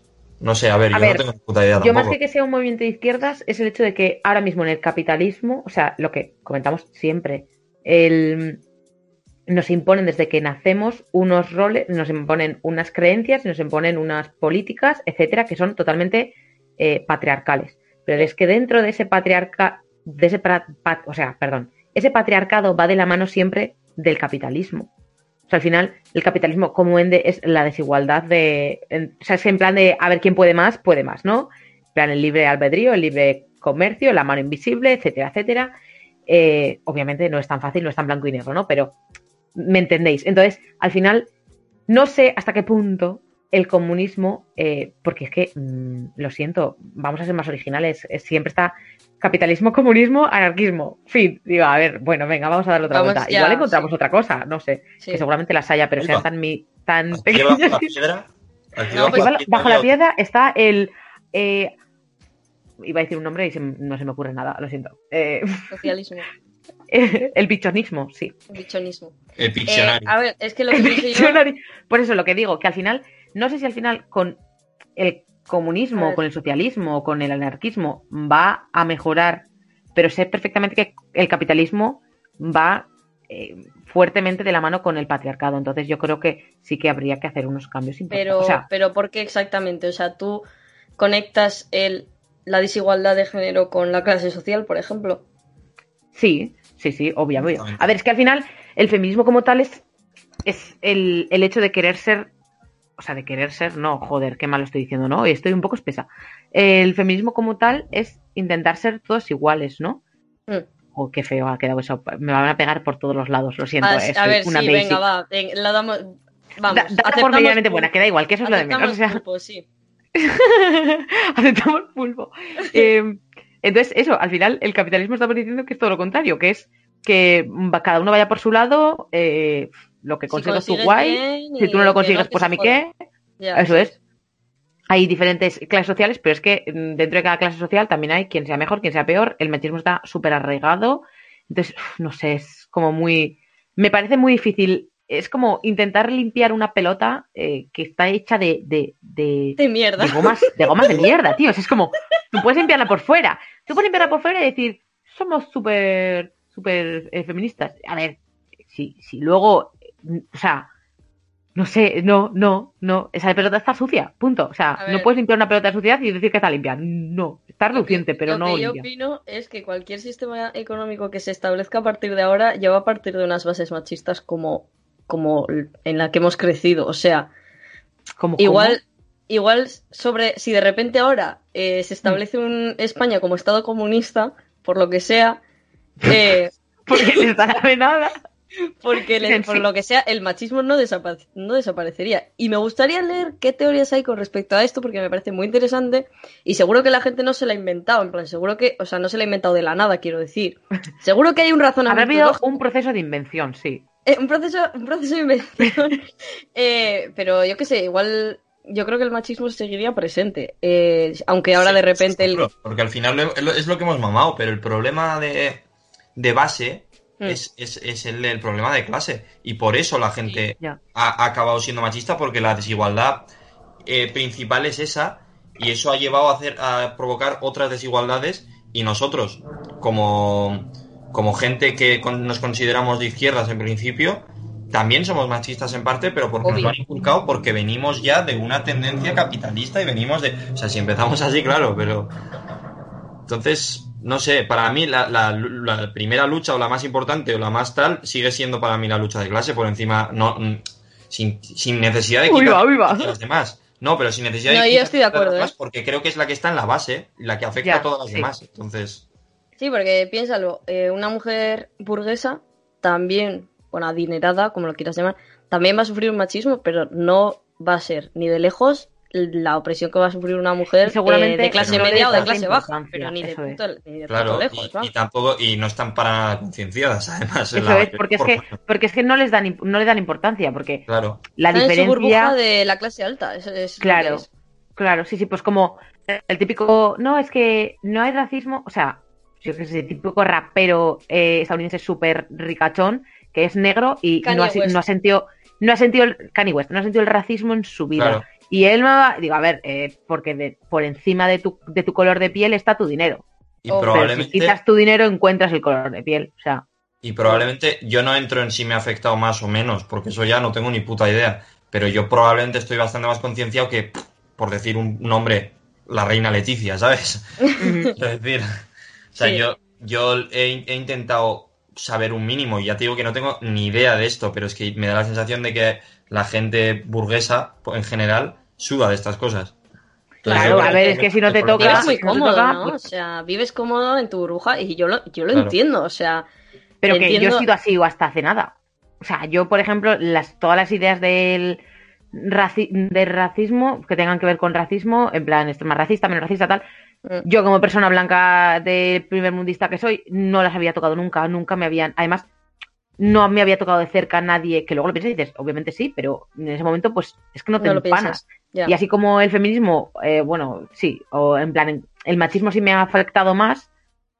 Yo el racismo no lo, obviamente no lo he visto nunca. Entonces, hostia, tienes que tú ponerte de tu parte y decir, voy a leer sobre este tema, Claro. voy a concienciarme yo sobre este tema, aunque a mí no me afecte en absoluto y, Y pueda vivir igual de bien. tienes que ponerte las gafitas, tienes que ponerte las gafitas de ver, porque la Claro. Posiblemente no sí que hayas visto cosas Eso racistas. es. Igual no lo has vivido en primera Posiblemente, persona. vaya, vaya, vivo en Igual no lo has vivido en primera persona, pero, pero te habrá tocado ver situaciones o, o por lo menos Obvio. ya sea en persona o a través de las redes sociales o lo que sea. Entonces, Eso es. Yo además es que esta es como, ostras, porque te ves, el, el problema es ese que es como más fácil, entre comillas, ser la víctima. Es más fácil decir, ostras, lo estáis haciendo todos mal conmigo, ¿sabes? Y no ser Claro. tú el que diga, hostia, soy yo el que digo negrito. Soy el, soy el, op- soy el agente opresor al final. Claro, también. claro, O soy, sea, soy yo la persona que, o sea, porque si hablamos de racismo, yo leo sobre racismo, yo soy la racista. Claro. Yo no soy la racializada, obviamente. Entonces, ostras, darte cuenta de eso e intentar cambiarlo. Y además asumir que en cualquier momento otra persona se va a girar y te va a decir, cállate la boca, porque aquí no pintas nada, o cambia esa manera de hablar porque no lo estás haciendo bien, etcétera, etcétera. Ostras, yo me tengo que comer eso. Y yo puedo llevar Mm. años y años y años leyendo sobre el tema y pensando sobre el tema, etcétera, que luego me va a venir una persona racializada Claro. y obviamente va a tener más voz que yo y yo voy a tener que callarme y escuchar. Y entonces Obvio. eso a mucha gente le cuesta, porque lo de callar y escuchar es muy difícil. Sobre todo por mi parte, vaya, que más que nada porque no callo. Escucho, escucho, pero callar. que hablas mola, mola porque lo ha dicho Nerea así. Pero lo adoro, o sea, me encanta. Lo he dicho, no, no, lo he dicho yo totalmente dentro del grupo, faltaría Sí, más. sí, o sea, siendo Tienes- consciente, eso está bien. Tienes que. Yo creo que cuando te, te informas de este tipo de cosas, por ejemplo, de la, de la opresión raci- racista de las personas racializadas o como lo quieras llamar, Mm. eh, creo que es importante también leer mucho contenido de, de personas racializadas, que son las que están viviendo esto todos los días. O sea. Obvio, obvio. eh, igual que no leo, igual que no leo libros feministas de un señoro, no voy a leer libros de racismo sobre de una persona que sea blanca que va en Estados Unidos, por ejemplo. Pues a mí qué. Claro, O sea, que igual es- dicen cosas muy guays, ¿eh? Sí, pero si tengo que leer algo, a mí me llama mucho más leer de otra gente, no sé. que habrá teorías muy interesantes de gente que no esté racializada o, o hombres que hablen de feminismo, porque Tampoco es, obviamente no los hay. leas esto, Obviamente. pero igual hay que dar prioridad a la gente que lo está viviendo. Sí, y, tenerlo muy en cuenta. No decir, no, mira, pues voy a leer esto de eh, un hombre cis hetero blanco que me va a Sí, no hablar creer del que sea, racismo. no ¿sabes? creer que sea en plan de, va, con esto ya vale, ¿cómo que ya vale? Céntrate. Eso es, no sé. Y también me parece guay eh, hablar con la gente de esto, porque tener experiencias personales y hablar de esto de una forma mucho más personal con otra persona que lo haya vivido me parece bastante interesante y, y está muy guay porque, joder, te ayuda mucho a entenderlo. Aunque, bueno, también Mm. pedirle a, a las personas oprimidas que te expliquen la lucha también es un poco de ser pesado. A veces. Mm. Pero bueno, si son tus amigos y estáis conversando al respecto, pues no Te iba a decir, si encuentras una persona que hable tanto como yo, seguro que estás a gusto. Porque a mí me pregunta cualquiera y digo, sí, yo te hablo, bla, bla, bla, bla. Y nos encanta eso de Tinerea. Eh, así a lo tonto, yo no llevo, no llevo el crono, pero ya llevamos una hora, ¿no? Eh, Sí. sí. una hora y poco, yo creo. No llevo el crono. En la grabación me pone eso, que llevamos una hora. Una hora y nueve, pues quítale igual tres, cuatro minutos antes de empezar y por ahí. De acuerdo. Espectacular, espectacular. A Oye, ver, pero con esto, tengo- con esto y un bizcocho podemos terminar con las preguntas o se os ocurren todavía más, porque aquí No, yo, todo, ¿eh? yo por A mí ver. creo que estaría bien. Yo sí, yo Cuantas tengo más preguntas, Ah, vale, que Alba tiene. menos hago yo de mi sección. Todo a favor. Vale. ¿Hasta qué punto creéis que los avances que se han conseguido hasta ahora pueden retroceder? Yo creo que no pueden retroceder. No lo Por creo. ejemplo, por ejemplo, ahora está así un poco quilicolo, como en. ¿Cómo se dice? Joder, la palabra de antes. No, En la duda. palabra de antes. Eh, está como en duda, mm, tampoco es la palabra, pero bueno, está como colgando eh, el tema de- del aborto. Ah, colgando por sí, ejemplo. cojeando no. Vale, vale. Cojeando también, está como un poco cojo el tema, el tema del aborto, por ejemplo. O sea, eh, es algo que, que se ha otorgado, pero que es posible que no se muy nuevo. ¿no? Muy. Está, como Claro. dices, en duda o está quilicolo, como quieras llamarlo, pero está más, o sea, más avanzado que nunca realmente. O sea, no creo que Claro. hayamos evolucionado Sí, sí. Para, para atrás. Mm. ¿Cómo se dice? Pero Eh, a partir de ahora, Involucionado. Involucionar, eso, que no me salía. una vez has conseguido esto, ¿hasta qué punto creéis que se podría volver hacia atrás otra vez? A ver, yo creo que no hay que creer que estamos en plan eh, n- no debemos tranquilizarnos, no debemos decir, "Ah, bueno, un poquito, un par de añitos de tranquis tampoco pasa nada. No, no, obviamente aquí hay que seguir para adelante y coger carrerilla e ir a tope.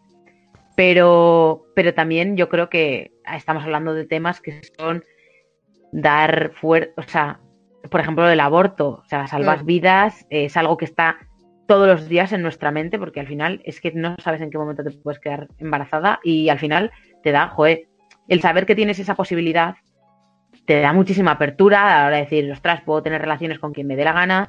Eh, obviamente hay que pensar en otras cosas, pero no vas a no usar eh, preservativos porque patatas en vinagre, obviamente, pero es que lo mismo te puede entrar eh, un, un SIDA, ¿sabes? Que no es que algo de...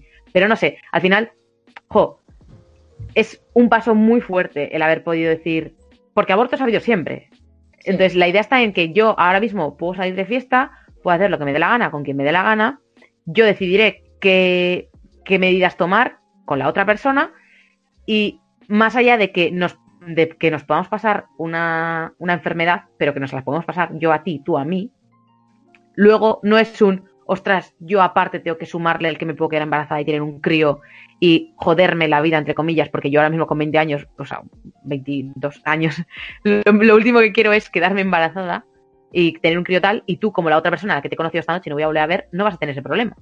Entonces, ostras, ahí es un paso muy fuerte el hecho de ahora poder tranquilamente decir, vale, no pasa nada, obviamente no va a pasar, ninguna de las dos personas vamos buscando un, un sí, venga, vamos a hacerlo para luego abortar, obviamente no lo vamos buscando, Es que pero si en, algún, si en algún momento pasa, es tan fácil como decir, vale, vamos a tranquilizarnos, estamos en 2021 y no necesito empezar a meterme un montón de pastillas, eh, tirarme por las escaleras o recurrir a otro tipo de métodos totalmente insanos que me perjudican Invasivos. totalmente y que pueden matarme es que me parece y, un y debate voy a absurdo. ir a un profesional. Me parece un debate absurdo porque es que realmente lo habéis dicho antes, pero abortos ha habido siempre, va a seguir habiendo y se van a seguir haciendo, sea legal o no sea legal. O sea, la gente que no quiera tener un hijo va a optar por no tener un hijo, por lo menos por intentar no tenerlo. Ostras, por- es, por que, abortar. es que Entonces, ¿cuál es la aquella persona que no tiene un hijo no es porque por capricho no quiero tener un hijo. Hostia, es que mucha gente, ese hijo, por necesidad. hostia, que, que al final tiene un, un- un ser humano ahí. Es- no, no tengo tan para comer sencillo yo. como, Voy a, yo voy a seguir abortando de todos modos, sea legal o no sea legal. Entonces, coño, hazlo legal, facilita a esa persona que no pase por algo mucho más jodido, porque al, al hacerlo ilegalmente te, pon- te expones a mucho más riesgos. Claro. Tú, es tan sencillo como eso. O sea, quiero decir, lo van a seguir haciendo. No tiene ningún sentido. A mí me parece un debate que de los debates con menos sentido de, que conozco. Claro. Voy a Entonces, añadir bueno. una cosa y después voy a, voy a preguntaros otra cosa más allá porque me interesa hablar de esto. ¿eh? Eh, sí. Eh, lo que pasa es que lo que quería comentar es que muchas veces ponen de mm, lo que tú has dicho, yo que sé, sales de fiesta y no quieres usar protección o lo que sea. Es que la gente normalmente no, no se queda embarazada por no usar protección porque no le ha dado la puta gana. Que es que pueden pasar muchas cosas. Puedes estar, por ejemplo, esto no me lo estoy inventando, es un, es un problema real que, que me tocó pues bastante cerca a una persona que conozco. Puedes estar en una relación abusiva en la que te obliguen a, a hacerlo sin, sin preservativo porque el tío dice que, que se siente mejor o por lo que no sea. porque-. Sí, por lo que sea, puedes estar en una relación abusiva, puede pasarte cualquier cosa, puedes tener un accidente, que es que un accidente lo puede tener cualquiera.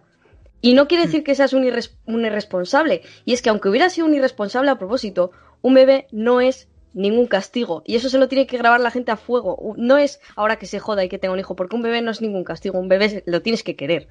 Y si no vas a darle la vida que se merece y no vas a tener tú una vida estable para darle esa vida que se merece, es mejor que no tengas un hijo. Ahora, la siguiente cuestión que traía yo es que un- eh, tuve este, un debate parecido eh, y me dijeron que a ver si el aborto, esa otra persona opinaba que el aborto tenía que ser eh, legal, pero no gratuito, con ayudas a las personas que no se lo pudieran costear, pero en general que no fuera gratuito.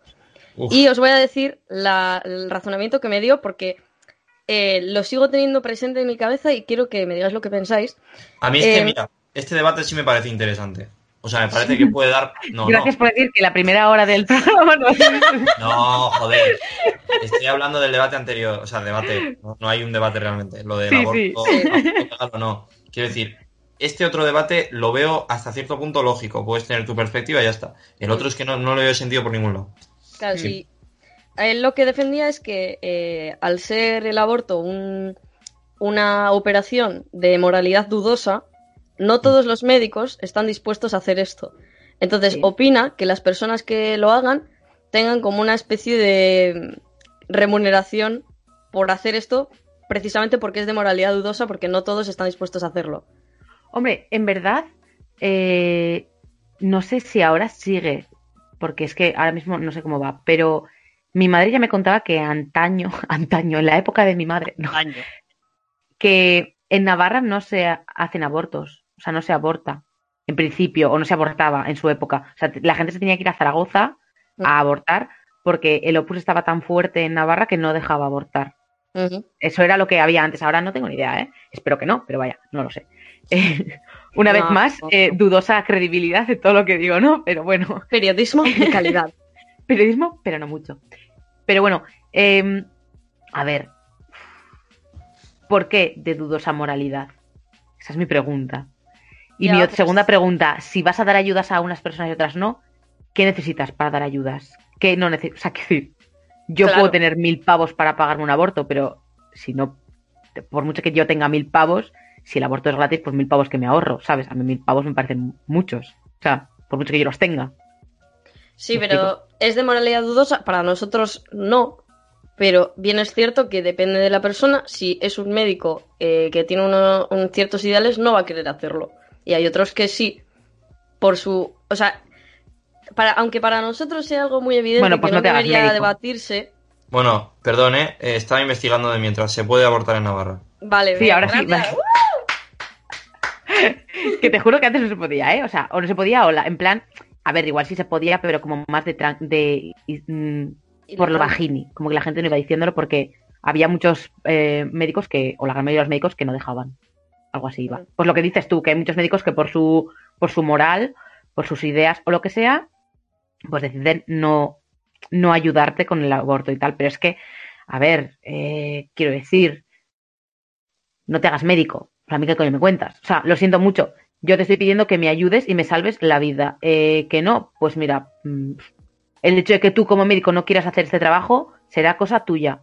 Pues tú decidirás eh, denegar ese trabajo, etcétera. Pero a mí no me deniegues la posibilidad de. No, no, claro, no, no sé cómo- eso, no sé es, eso no es lo que, lo que está en la mesa ahora mismo. Por eso, pero quiero decir, a ti te, a ti te están pagando porque seas médico. No te tengo que dar un plus porque mm, hagas todo lo que te deberías hacer como médico.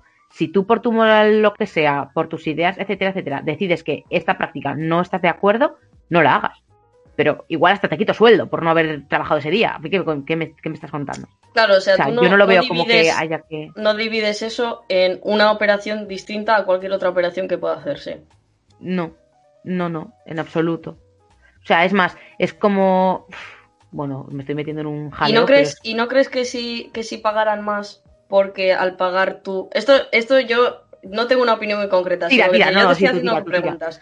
Yo estoy Eh, teniendo opiniones random y mañana la escucharé y diré, Nerea, ¿por qué has grabado esto? Pero bueno, no pasa nada. ¿Y no crees que si se pagara, si fuera un- un- una operación que tuvieras que pagar o que el Estado te financiase si tú no, no te vieras con el dinero suficiente como para hacerlo, eh, se podría pagar más a esos médicos y en cierto modo podrías fomentar que, aunque fuera de dudosa mo- moralidad, hubiera más médicos dispuestos a hacerlo? No sé, no sé. A ver, yo creo de base que tendrías que, eh, cuando estudias medicina o estudias enfermería, eh, tienes eh, algunas clases que son de moral y así. O sea, no Sí. todo es aprenderte las partes del cuerpo. Entonces, ahí se nota mucho de dónde has salido tú, o sea, dónde has estudiado tú. No es lo mismo estudiar en el Opus que estudiar en la Universidad de Zaragoza, por ejemplo. Obviamente no es lo mismo. Entonces, claro, eh, las, la moral que te enseñan en una o en otra, no sé si se llama la moral o la ética o vaya, lo que te, lo que te enseñan en un sitio o en otro es diferente. Entonces, bueno, al final cada uno es libre de pensar como quiera. Y pff, supongo que como en todos los trabajos, si hay algo que no está, que no- con lo que no estás de acuerdo, tampoco te voy a obligar a hacerlo. Pero yo creo que deberían enseñar desde, desde el ahora que, bueno, ahora es que no sé si ha habido algún momento en el que ha sido súper ilegal, es que no sé. O sea, ahora estamos con la legalidad de- en Latinoamérica, sí, pero aquí, aparte de que el PP quiso ilegalizarlo, yo creo que ha sido legal, ¿no? Desde hace tiempo. Eh, ya bueno. hace bastante, sí. De todas maneras, Eh, Que no es algo que digas el año pasado lo pusieron legal, pero hasta ahora no había sido nunca legal. No. O sea, entonces yo creo que deberías eso, enseñarlo también. Y yo creo que se harán buenos debates dentro de las escuelas de, de medicina y de enfermería. Y me encantaría ir a algunos de esos debates. Porque al final es como todo. eh, según qué profesor te lo dé, te va a decir una cosa o te va a decir otra. Se me ocurre una que cosa. ser- Dime. eh, ¿Es un derecho abortar o no es un derecho abortar? Sí. ¿Qué gallo te ha salido? ya, ¿eh? Sí, A ver, yo creo que Sí. si es, sí. si es un derecho, eh, Derecho. La, per- la persona que te está que te lo está ejecutando, que te lo está haciendo lo que sea, eh, te lo está haciendo porque es un derecho. O sea, no hay aquí moralidad o no moralidad. O sea, si es un derecho, es un derecho. No entiendo, o sea, en ese sentido no entendería por qué habría que pagar más. Porque si es un derecho, te lo tendrían que estar haciendo como te están haciendo una operación de apendicitis. Claro, claro, es que yo lo pienso y digo, es que, a ver, céntrate, que a mí me pueden hacer abortar, o sea, es que la gente te puede decir, no, eh, porque al final lo del apendicitis te mata y el abortar o no abortar no, ¿sabes? O sea, tú una operación de apendicitis Claro, estás jugando la vida, pero es que yo lo y digo, ya, pero es que, pero es hay que yo tener un cosas hijo, Que, de la sanidad pública que no afectan directamente a la salud en plan muerte, tío. O sea, ya, no te sí. juegas con todas las cosas que te. Que, te que a mí me duele, que a mí me duele el dedo gordo del pie y yo voy a que me lo miren. Sí, sí, Eso. totalmente. Que bueno, Es que- luego hay otras cosas que yo tampoco entiendo. Quiero decir, la salud dental o la, o la vista van aparte. Y digo, ¿por qué? Pero bueno. Eh, ya, la verdad que...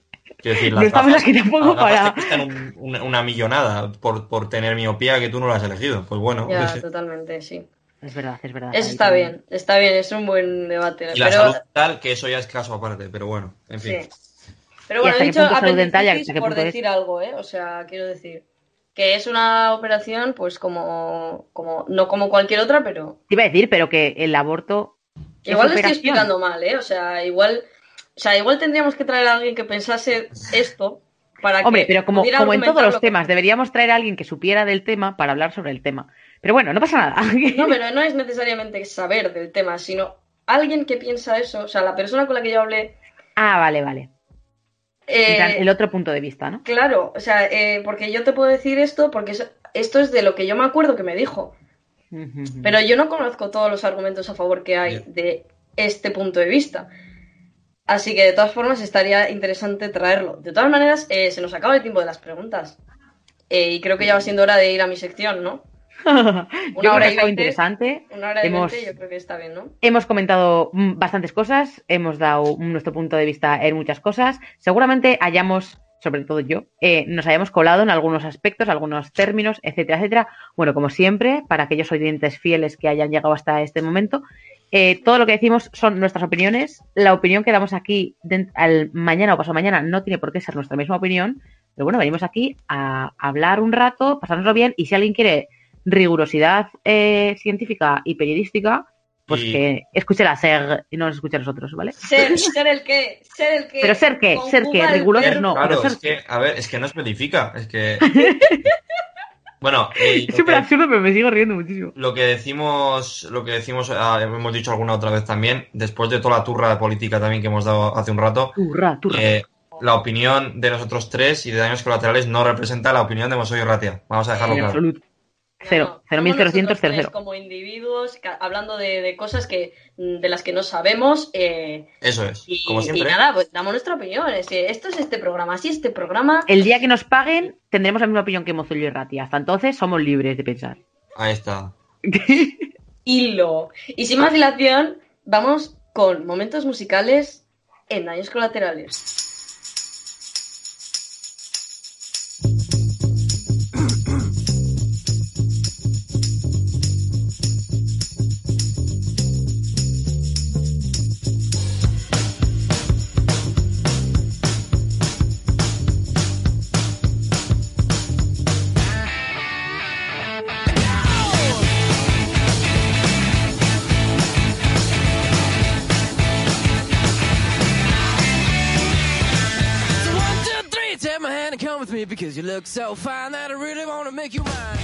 Bueno, una semana más nos encontramos aquí en momentos musicales en daños colaterales en el programa de 8 de marzo, feminismo, bla, bla, bla.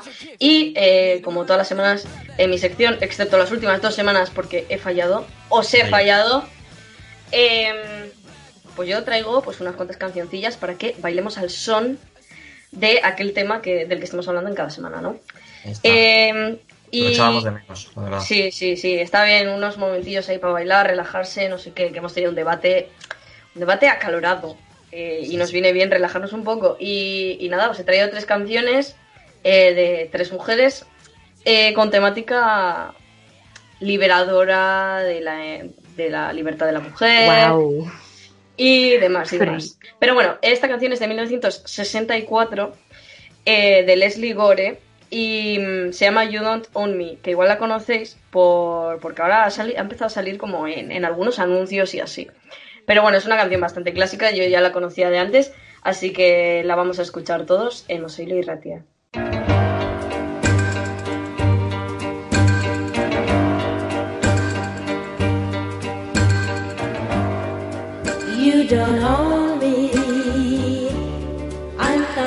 One of your many toys. You don't own me. Don't say I can't go with other boys.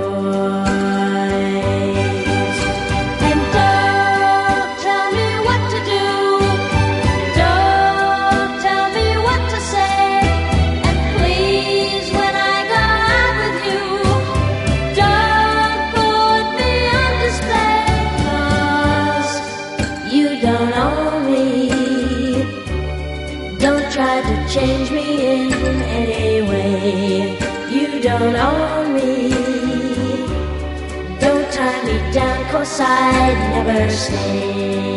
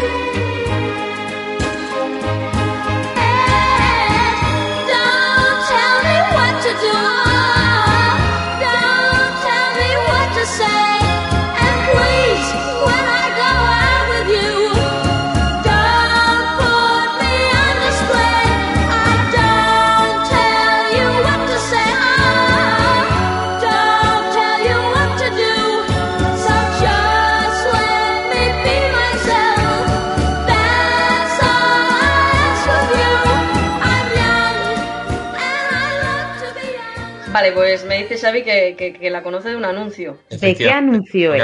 Alba, no sé de qué anuncio es, de un- alguno de Colonia probablemente, pero, Sí, es de- pero me sí, suena, sí, me suena, pero la no sé de De alcohol. bastante.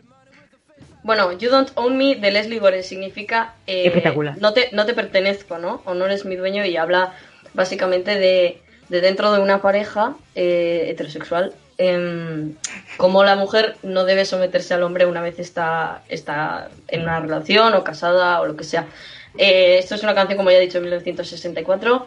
Oye, pues súper reivindicadora, ¿no? Para esa época. Sí, y, y vamos a hacer un salto en el tiempo. porque La siguiente canción que he traído es eh, súper contemporánea. Venga, hasta luego. No, no, es súper contemporánea, no es del mes pasado, ya tiene un par de años. Ah, es de la cantante Ariana Grande, que no sé si la conocéis, yo creo que sí. Te iba a decir, tienes que Eh, estar debajo de una piedra. tampoco. pequeña, Ariana, Ariana pequeña. Ariana Pequeña. Eh, es bastante irónico porque mide como 1,52 y se apellida Grande, pero en fin. Esta Bueno, pero estadounidense, no saben castellano, déjale. Esa, Claro. esa mujer es prácticamente negra ya, ¿no? Quiero decir. Buah, sí, ha tenido como una evolución de, de que Es era blanca como, como la nieve y de repente ahora es como súper morena. En fin, el dinero, lo que tiene. Eh, esta mujer desde su burguesía eh, sacó una canción, yo creo que es un poco lo que ha dicho Nerea al principio del programa, una estrategia de pink washing, es lo que yo mm. creo. Una estrategia de como de limpiarse la carita un poco. Eh, sacó una canción que se llama God is a Woman. Em, Dios es una mujer, así que lo vamos a escuchar aquí en Los Ratia y espero que os guste mucho.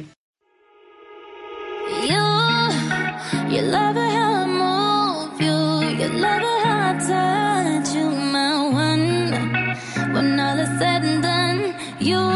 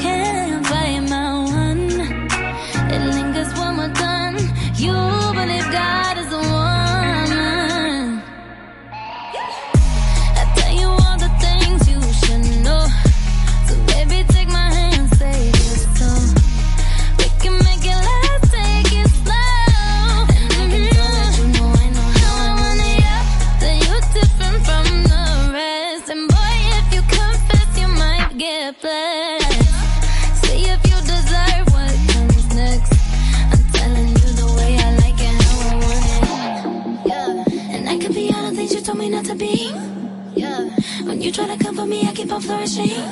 Yeah. And he see the universe when I'm the company.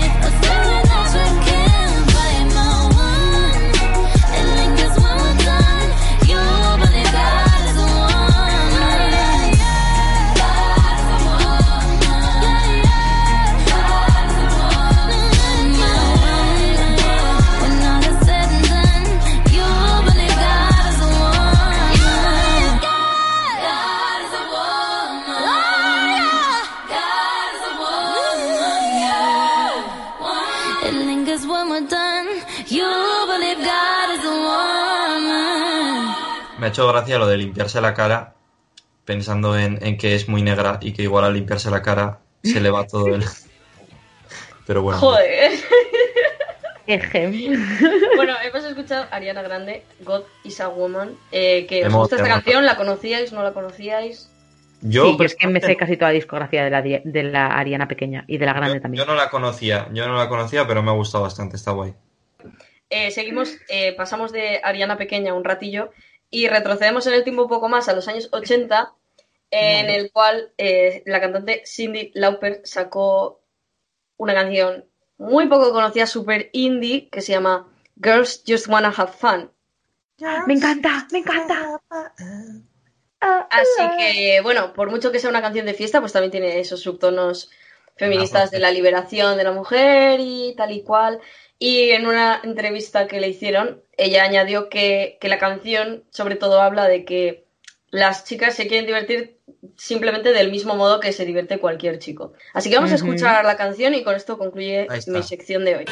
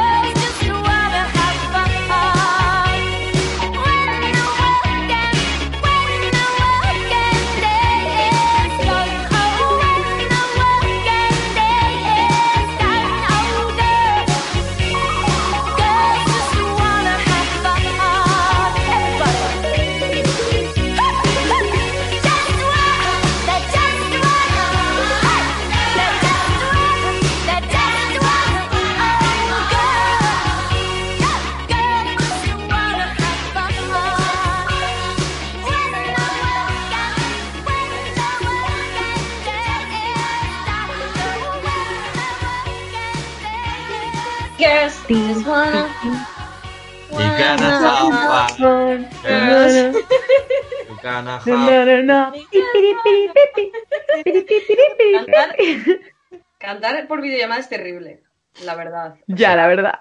No, no vamos ni coordinados, es incluso más caótico de que.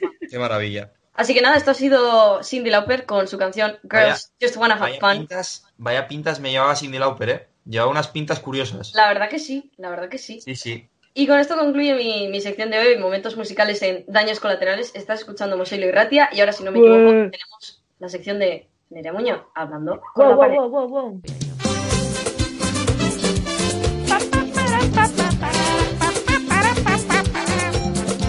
Hoy me dio una fiebre el otro día.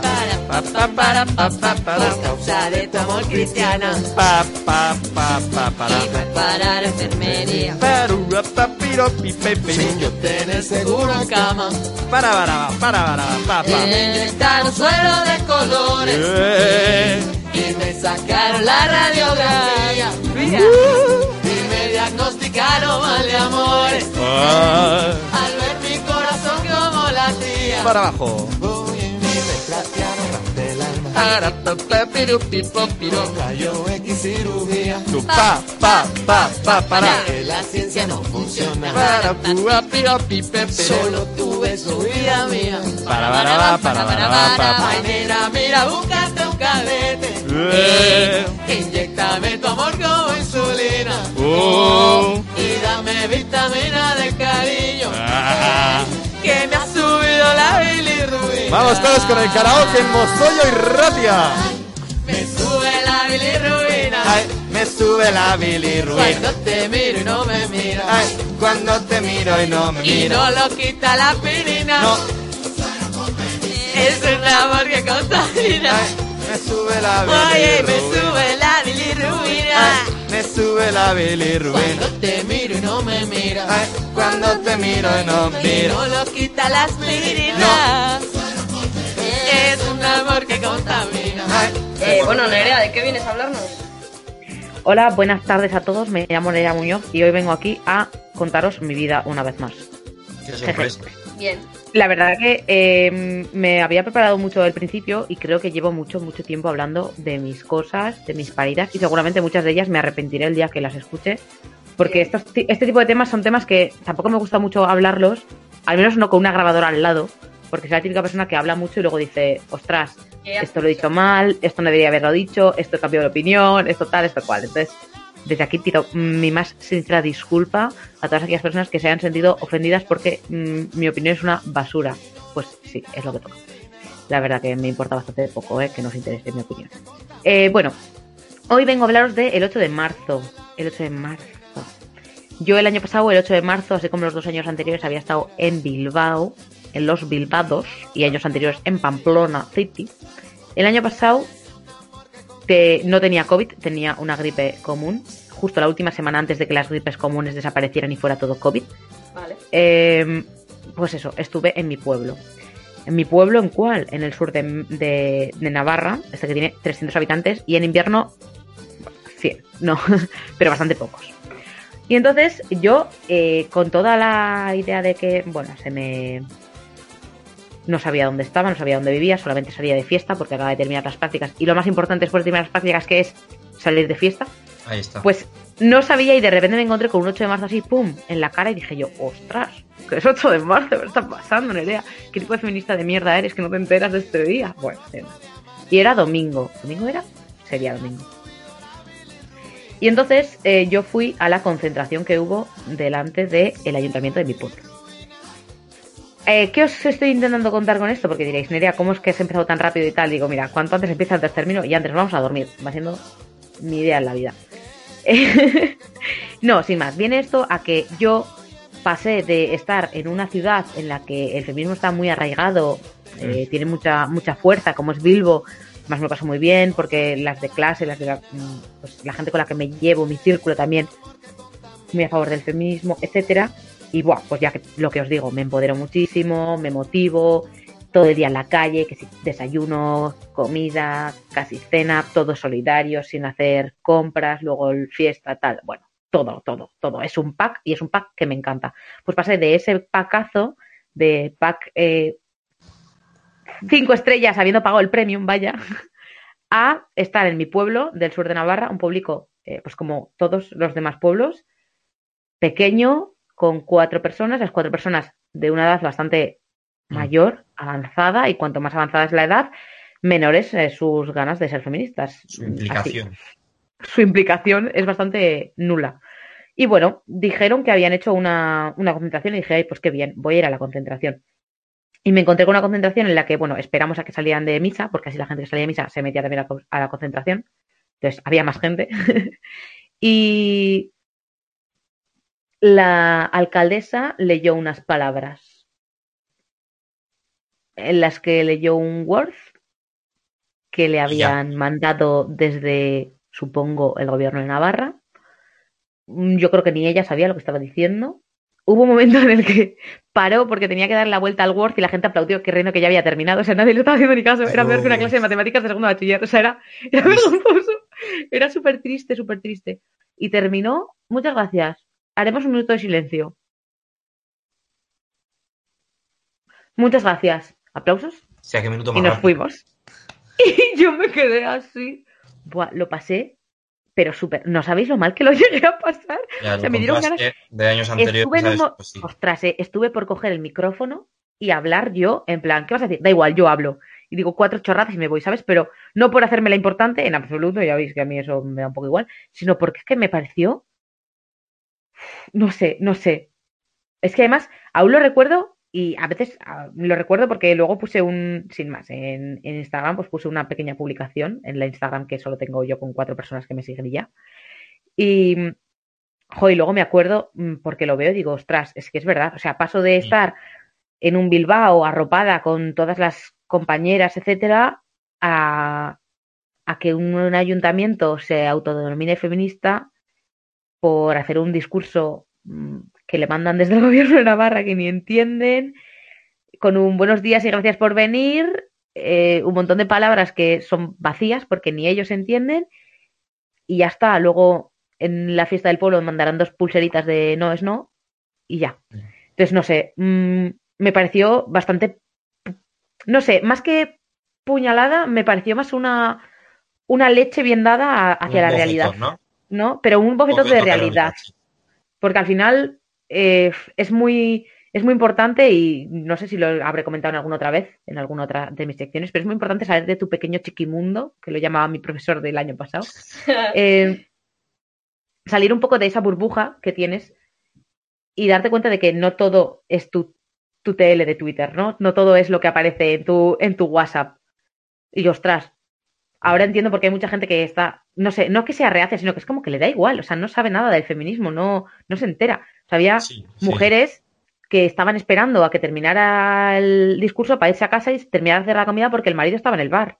Porque era domingo, el marido estaba en el bar y, ¿sabes? O sea, estábamos en ese contexto, no era contexto de no, soy feminista, pero un poquito. No, no, es que ahí ni había moda ni había. O sea, vamos, porque hay algo, salido de misa, ahí hay algo, pues voy, me acerco. Ah, mira, unas palabras, no he entendido nada, doy una- unos aplausos, me voy y a hacer la comida. Pero es que en el mañana tengo comida con la cuadrilla y hablaremos de los temas que hablamos y seguiremos igual. No sé, no sé, me dolió mucho, la verdad. Me dio como un poco de así. No sé si os ha pasado alguna vez. No, Ese así, tal golpetazo cual de no. realidad. Pero algún golpetazo de realidad fuerte sí, de algún, otro, por algún otro tema. de algún otro tema que no vamos a comentar. No vamos a comentar porque es muy duro, ¿vale? La gente que pone el- el- la leche antes que los cereales, pero ¿qué es esto? Bueno. sí.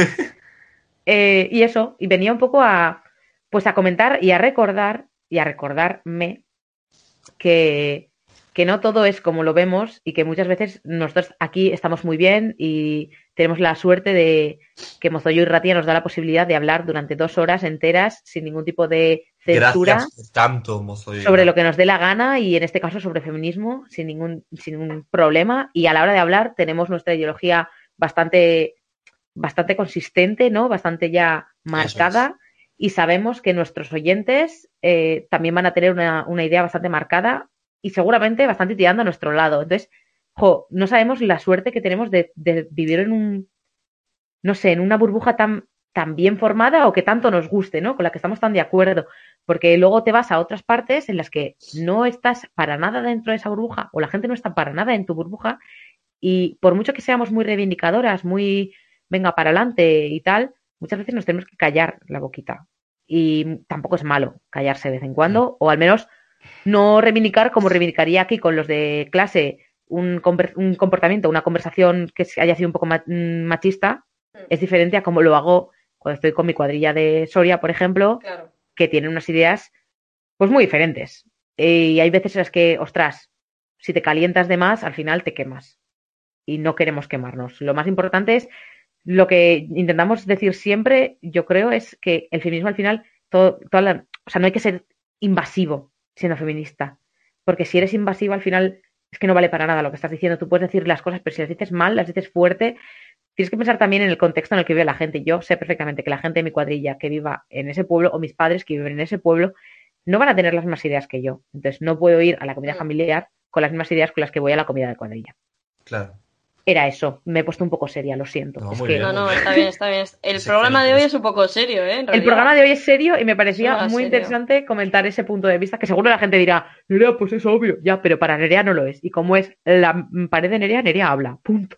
Ahí está. habla con la pared. Si no os gusta, pues le dejáis que hable con la pared y ya está. Os vais a tomar un ya café, está, luego volvéis del WhatsApp y a a otra. Claro. Para echar un piti, lo que queráis. Lo que os dé la gana. Son los 15 minutitos de descanso es. entre, entre la sección de música de Alba y la sección de basura de Xavi. Ahí, eso es. que bueno, en la sección de basura de Xavi también podéis seguir allí, ¿eh? Hay, Tampoco hay hace gente de todas maneras que tiene. Hay gente que tiene la cabeza muy dura, ¿eh? Que tiene unas ideas. Quiero decir, sobre todo es la gente que es así un poco, un poco, un poco facha, ¿no? Eh, tiene, tiene, tiene unas ideas como muy concretas, no quiere, no quiere debatir contigo, no quiere escuchar lo que tienes que decir. eh, Y en ese caso, yo creo que no merece la pena ya ni gastar saliva porque no, o sea, no merece la pena, sencillamente. Ya, ya. Estoy de acuerdo. Sobre todo, no os desgastéis, no os queméis. Y, no os acerquéis demasiado al sol porque se os quemarán las alas. Y terminaréis siendo un macarónico sin alas. Ahí está. Ah, qué Y bonito. con esto creo que.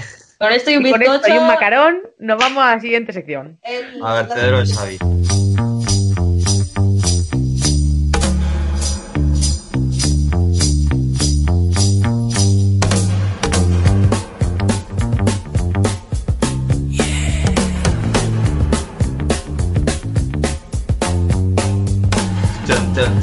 Ah, no, esa no es la de algo. Eh, tarán, tarán, tarán, tarán, tarán. Bueno, eh, el vertedero de Xavi, una semana más. Bueno, Voy a hablar de, de mi maravillosa experiencia en los Globos de Oro eh, la semana pasada. que grabamos, grabamos con, grabamos con ¿Verdad? el hexágono, fuimos Aymar, Unai, eh, Íñigo, Leunda y yo a grabar a, a los estudios de, de Galdacao, de Mozoyo y Ratia. Estuve en vuestro pueblo, me pareció uno de los pueblos más bonitos que he visto en mi vida. Queridos Galactarrac, no os, no os miento. Y mm, llovía mucho, eso sí, pero bueno, luego la experiencia estuvo muy bien, no se me hizo para nada largo, yo pensaba que se iba a hacer... Estuvimos allí 8 horas, ¿eh? 8 horas metidos, 4 horas de directo, y no se me hizo nada largo, me lo pasé muy bien, estuve muy entretenido, estaba cansado, lógicamente, pero bueno. Y lo que vengo a contar especialmente es que eh, estoy muy orgulloso de haber podido aguantar vivo eh, todo el trote, no solo de los globos de oro, sino de todo el día anterior, con resaca, porque el sábado había salido, eh, todo el día siguiente que me pegué, porque claro, yo dormí una hora en casa, fui a coger el bus para ir a las prácticas a Donosti, estuve toda la mañana a las prácticas de Donosti, volví a Bilbo y en vez de irme a casa a dormir, me fui a clase, porque teníamos clase por la tarde. Y Ay, la en este periodo de tiempo solo dormí en el autobús, en la ida y en la vuelta. En total, tres horas que dormí en día y medio más o menos. Y llegué a casa y no tenía ganas de dormir. Estaba fresco, Anda. como chupa. a mí me pasa que a veces que tengo tanto sueño que no me puedo dormir. Pues, pues me pasó eso, tú. Me pasó Es que ese día, Xavi, estaba reventado, ¿eh? Yo me acuerdo de Ah. verte y decía, estaba, está muerto este tío, o sea, Estaba en la mierda, sí, sí. Estabas tipo zombie, o sea, estabas vivo pero, pero muerto a la vez. Así fue, así fue. Pero bueno, una experiencia para recordar. A ver, ¿qué más cosas tengo para contaros? A ver, ¿conocéis la canción de Amaral como Nicolas Cage en las... Temazo. Obvio, obvio. Un temazo. Pues yo Amaral, contaros que de pequeño esta canción, la por, por algún motivo, igual esto lo he contado alguna vez, pero bueno, yo por si acaso lo repito. Eh, yo de pequeño esta canción entendía que el estribillo, que el estribillo eran palabras random, sueltas, ordena- ordenadas aleatoriamente. O sea, que no era una frase con sentido, sino que eran palabras sueltas. Entonces eran las palabras en concreto eran como, plan de comer, no de comer. Ah, vale. como Nicolás, o pues un nombre, Nicolás, Keichen, que ya me dirás tú qué es Keichen, Living, plan Living, y Las Vegas. Entonces era como Nicolás Keichen, Living, Las Vegas. Y era pues eso. Sí, a todo. Me hacía mucha gracia esa canción porque eran palabras random ordenadas aleatoriamente. Claro. Y, y ya está, y eso es la anécdota. Eh, una anécdota mucho más divertida, ¿dónde va, dónde va a parar? Eh, es la que le pasó a mi antepasado. Un antepasado mío, que creo que es como tataratio abuelo o una cosa así, que murió atragantado con el hueso del pollo. ¿Qué dices? Sí, y ¿Qué? vengo a contar esto para que, por favor, queridos oyentes de Mosoyo Ratia, tengáis mucho comer cuidado pollo. con el pollo. El pollo eh, tiene en el muslo, al lado, una agujica así, como una aguja fina. No sé si sabéis de lo que hablo Sí. Sí. una, una pequeña aguja tal. Eso, por favor, siempre cuando vayáis a comer pollo, separadla bien, porque mi tío abuelo, en una comida familiar, en una comida familiar, se tragó la puta aguja y todos, claro, estaban en una comida familiar, estaban de jajas, en plan, ahí va, que se atraganta, que se atraganta, que se atragantó y se murió. En la comida familiar. no en la ¡Hala! En la comida familiar. Se tragó el hueso pequeño ese y se murió. Qué trauma. Entonces, Eh, como Sí. dato, como dato es importante no darles eh, huesos de pollo a los gatos y a los Ni perros perros. porque También. porque se atragantan eso. Es que son unos huesos que son muy Son muy se, puntiagudos. se vuelven se vuelven con muchas eso es si los rompes eh, crean muchas astillas entonces se te pueden clavar. Eso es. Pues bueno, ese mensaje de conciencia. Y seguimos para bingo con las cabras. Hemos hablado de las cabras. Las cabras a mí es un animal que me apasiona. Por si no lo sabíais, que creo que no, eh, yo tengo un grupo de música que se llama Ay no no me suena. ¿No te suena? ¿Cómo? Quimera. Me podéis Ah, encontrar en lo las voy a redes buscar. sociales como arroba quimera rock barra baja. Bueno, pues Están muertas, eh, pero bueno. en Quimera eh, es un ser mitológico. Bueno, es, Quimera es como un objetivo inalcanzable o algo así, pero aparte tiene un segundo significado que es un ser mitológico, que es un animal, mitad, bueno, un tercio de cabra, un tercio de, de león y un tercio de serpiente. Sí. Pero que tiene alas, además. Es una maravilla. También es el nombre de un recortador del pueblo al lado de mi pueblo. También, también.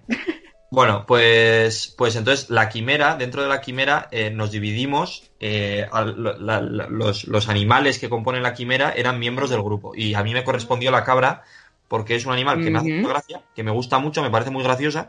Aparte, Te yo sé pega. imitar, sé imitar el sonido de una cabra gritando, cosa que no voy a hacer ahora, pero haré en algún momento. Oh, oh. En algún momento lo haré, pero ¿Y por qué no lo haces ahora? plan. No, no, no es plan, no es plan. ¿Y por qué no nos lo dices y luego no lo haces? Porque lo ¿Me haré otro dejar con momento. Sí, creo, creo hype para otro programa. Vale. Eh, Vale, vale. se hace el grito a una cabra eh, y luego aparte soy Aries. Ese es mi hermano. Eso es Mi cama- hermano no sabe que le acaba de escuchar todo Galdacao. Bueno, Estoy flipando porque por un momento creía que era el grito de la cabra y me he girado en plan tiene de, que ser que me ¿Qué cabra es esa? jugando la semifinal de la Copa ahora mismo. sí, debe ser. Esto, esto mola porque, claro, eh, estoy escuchando a Aymar comentando el partido aquí al lado y esto los oyentes de Mosoyo Ratia ya habrán visto. Ya habrán visto qué ha pasado con las semis de Copa, que es como el partido más importante de- del año. ¿Pero por Entonces, qué? ¿Quién juega? El Athletic. El ¿Contra? Athletic Club está en las semis de Copa contra el Levante. Y si pasan hoy, pues eh, se meten en la final. Bueno, sin más, Ah. que es, es- es muy Bueno, pues los divertido oyentes ya, sabrán lo que ha pasado. Sabiendo que los de. Esto ya, ya lo habrán sabido. Bueno, en fin. Que me gustan mucho las cabras. Ese sería el resumen. Mm, Porque eres Aries. Ahí está. Entre otros motivos, porque soy Aries. Eh, bueno, eh, ahí estarán. El apellido ahí estarán. Es un apellido que existe. Todos sabemos que existe. Sí. Pero hubo una época en que yo no sabía que este apellido existía. Y era la época justo de Twenty, de la moda de, de- de los nombres guays en Twenty y tal. Por ejemplo, una amiga mía de aquella época se llamaba en Twenty Sayoa Akuna Matata. Porque Akuna Matata. Fantástico. Claro, sí. Yo me Sí, sí. Yo, yo Sí. tenía una amiga que era Rebequita Pony. Pues eso, ese Y rollo, hoy en día les- le, lleguemos- le seguimos llamando Rebequita Pony. Es muy gracioso. Yo, yo tuve varias cuentas, una de ellas se llamaba Sabi no tengo apellidos, pues este tipo de cosas. Vale, Sí. entonces, yo en ese momento pensaba que ahí estarán en un apellido de Intensita, porque yo tan, pues, tenía, eh, pues Ah. eso, 11 años. Ahí estarán, hostia. De ahí estarán, en plan, mis amigas, tal. Ya estarán ahí los apellidos, ¿no? Yo tampoco sabía cómo escribir, porque, en plan, 11 años, pues, eh, en fin, ahí estarán, pues ahí, pues así, A, Y. Sí, el ahí es. Ahí estarán. El- Entonces, pensaba que, que- que la chica esta, eh, en concreto, había una chica que, que también era como de mi círculo cercano, se apellidaba Ahí estarán, y pensaba que era por eso, porque mis amigas ahí estarán. en fin, y ya está. Como era un dato, sin más, que, pues que luego descubrí que era un apellido de verdad y me hizo gracia. ¿Cómo os llamabais? ¿Cómo os llamabais en 22? Xavi no tengo apellido, ¿no? Joder, John, tío.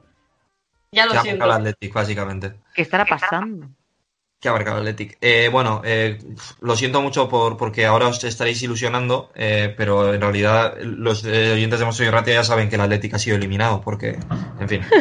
Hola, hola, fuegos artificiales y toda la hostia, en fin. Ya. Eh, qué mal momento para grabar. Sí, sí, La es fatal, todo muy mal. Eh, a ver, yo estaba buscando aquí un tuit para terminar mi sección, del que estaba bastante orgulloso, pero no lo encuentro. Eh, a ver, a ver. ¿cómo te llamabas en, en Eso, 22? eso, eso. Cuéntanos. No me acuerdo. Gracias, Nerea.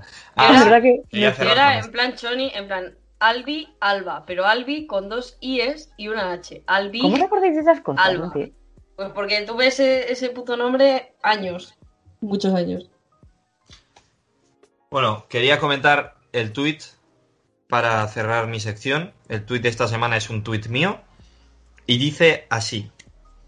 Abro el melón de empezar a usar abro el melocotón en lugar de abro el melón. Si bien pierde un poco de sentido lógico como metáfora, me parece mucho más bonito sonoramente. Lo digo porque antes habéis usado precisamente la frase Es verdad. a- abrir el melón. Me parece que es mucho más bonito. Es que a mí me salió sin querer. El otro día en un tuit leí abrir, abrir el melocotón cuando ponía abrir el melón. Y dije, pues hostia, suena mucho más guay. Entonces a partir de ahora voy a usar, para abrir el melón, voy a usar la esto, abrir el melocotón. Me gusta. Yo siempre he usado. Eh, cada vez, eh, dígame locotón cuando me llaman. O sea, soy así de chula. Yo cojo, me llama alguien y me decir sí, digo, dígame locotón. Ala. ¿Por qué? Porque empecé con el dígame, luego el dígamelón y luego por melón pasé a melocotón y dígame melocotón. Y literal me llama mi madre todo cabreada y digo, dígame melocotón. Me dice, Nerea, que no sé qué digo, no, no, que digas melocotón y, pero que digas melocotón. Y hasta que no me dicen melocotón, yo no sigo la conversación. O sea, ha habido a gente de mi cuadrilla que se ha pegado con un minuto y medio diciéndome, Nerea, que no sé qué, y yo, Bueno, tú melocotón. también un poco, un poco toca melocotones eres, ¿eh? Sí, sí, sí, un poco sí, ¿no? Oye, dos veces al año Oye, Nerea, que se ha caído mi abuela en la ducha, no sé qué, y tú, dígame. no, ¿Pero has no, dicho no, melocotón o no has dicho melocotón? Bueno, eh, ¿os parece bien que pasemos a la Champions? Que ya nos estamos alargando.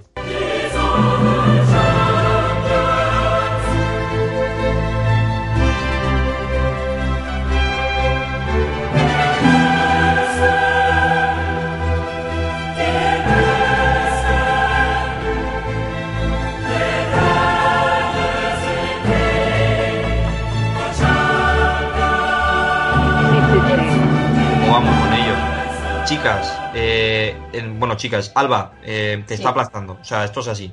Ya, lo sé, te lo estoy sé. pulando, Eh, como, como, como edito los programas, yo sé cómo va la Champions. Va, Pero va, recuérdaselo porque los oyentes no saben cómo va la Champions.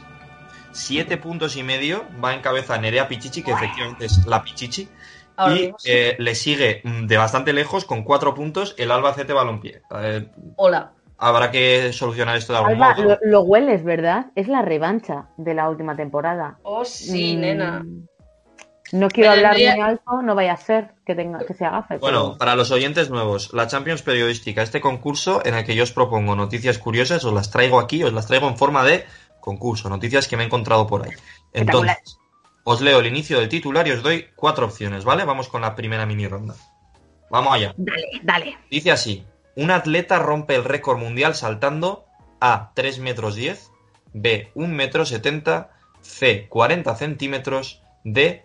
Al río porque su amigo también lo había hecho. Repítemelo, por favor. Un atleta rompe el récord mundial saltando A. 3 metros. sal- es- es- perdón, repito. Un atleta rompe el récord mundial saltando A, 3 metros 10, B, 1 metro 70, C, 40 centímetros, D, al río porque su amigo también lo había hecho. Vale, yo me la voy a 1,70. jugar.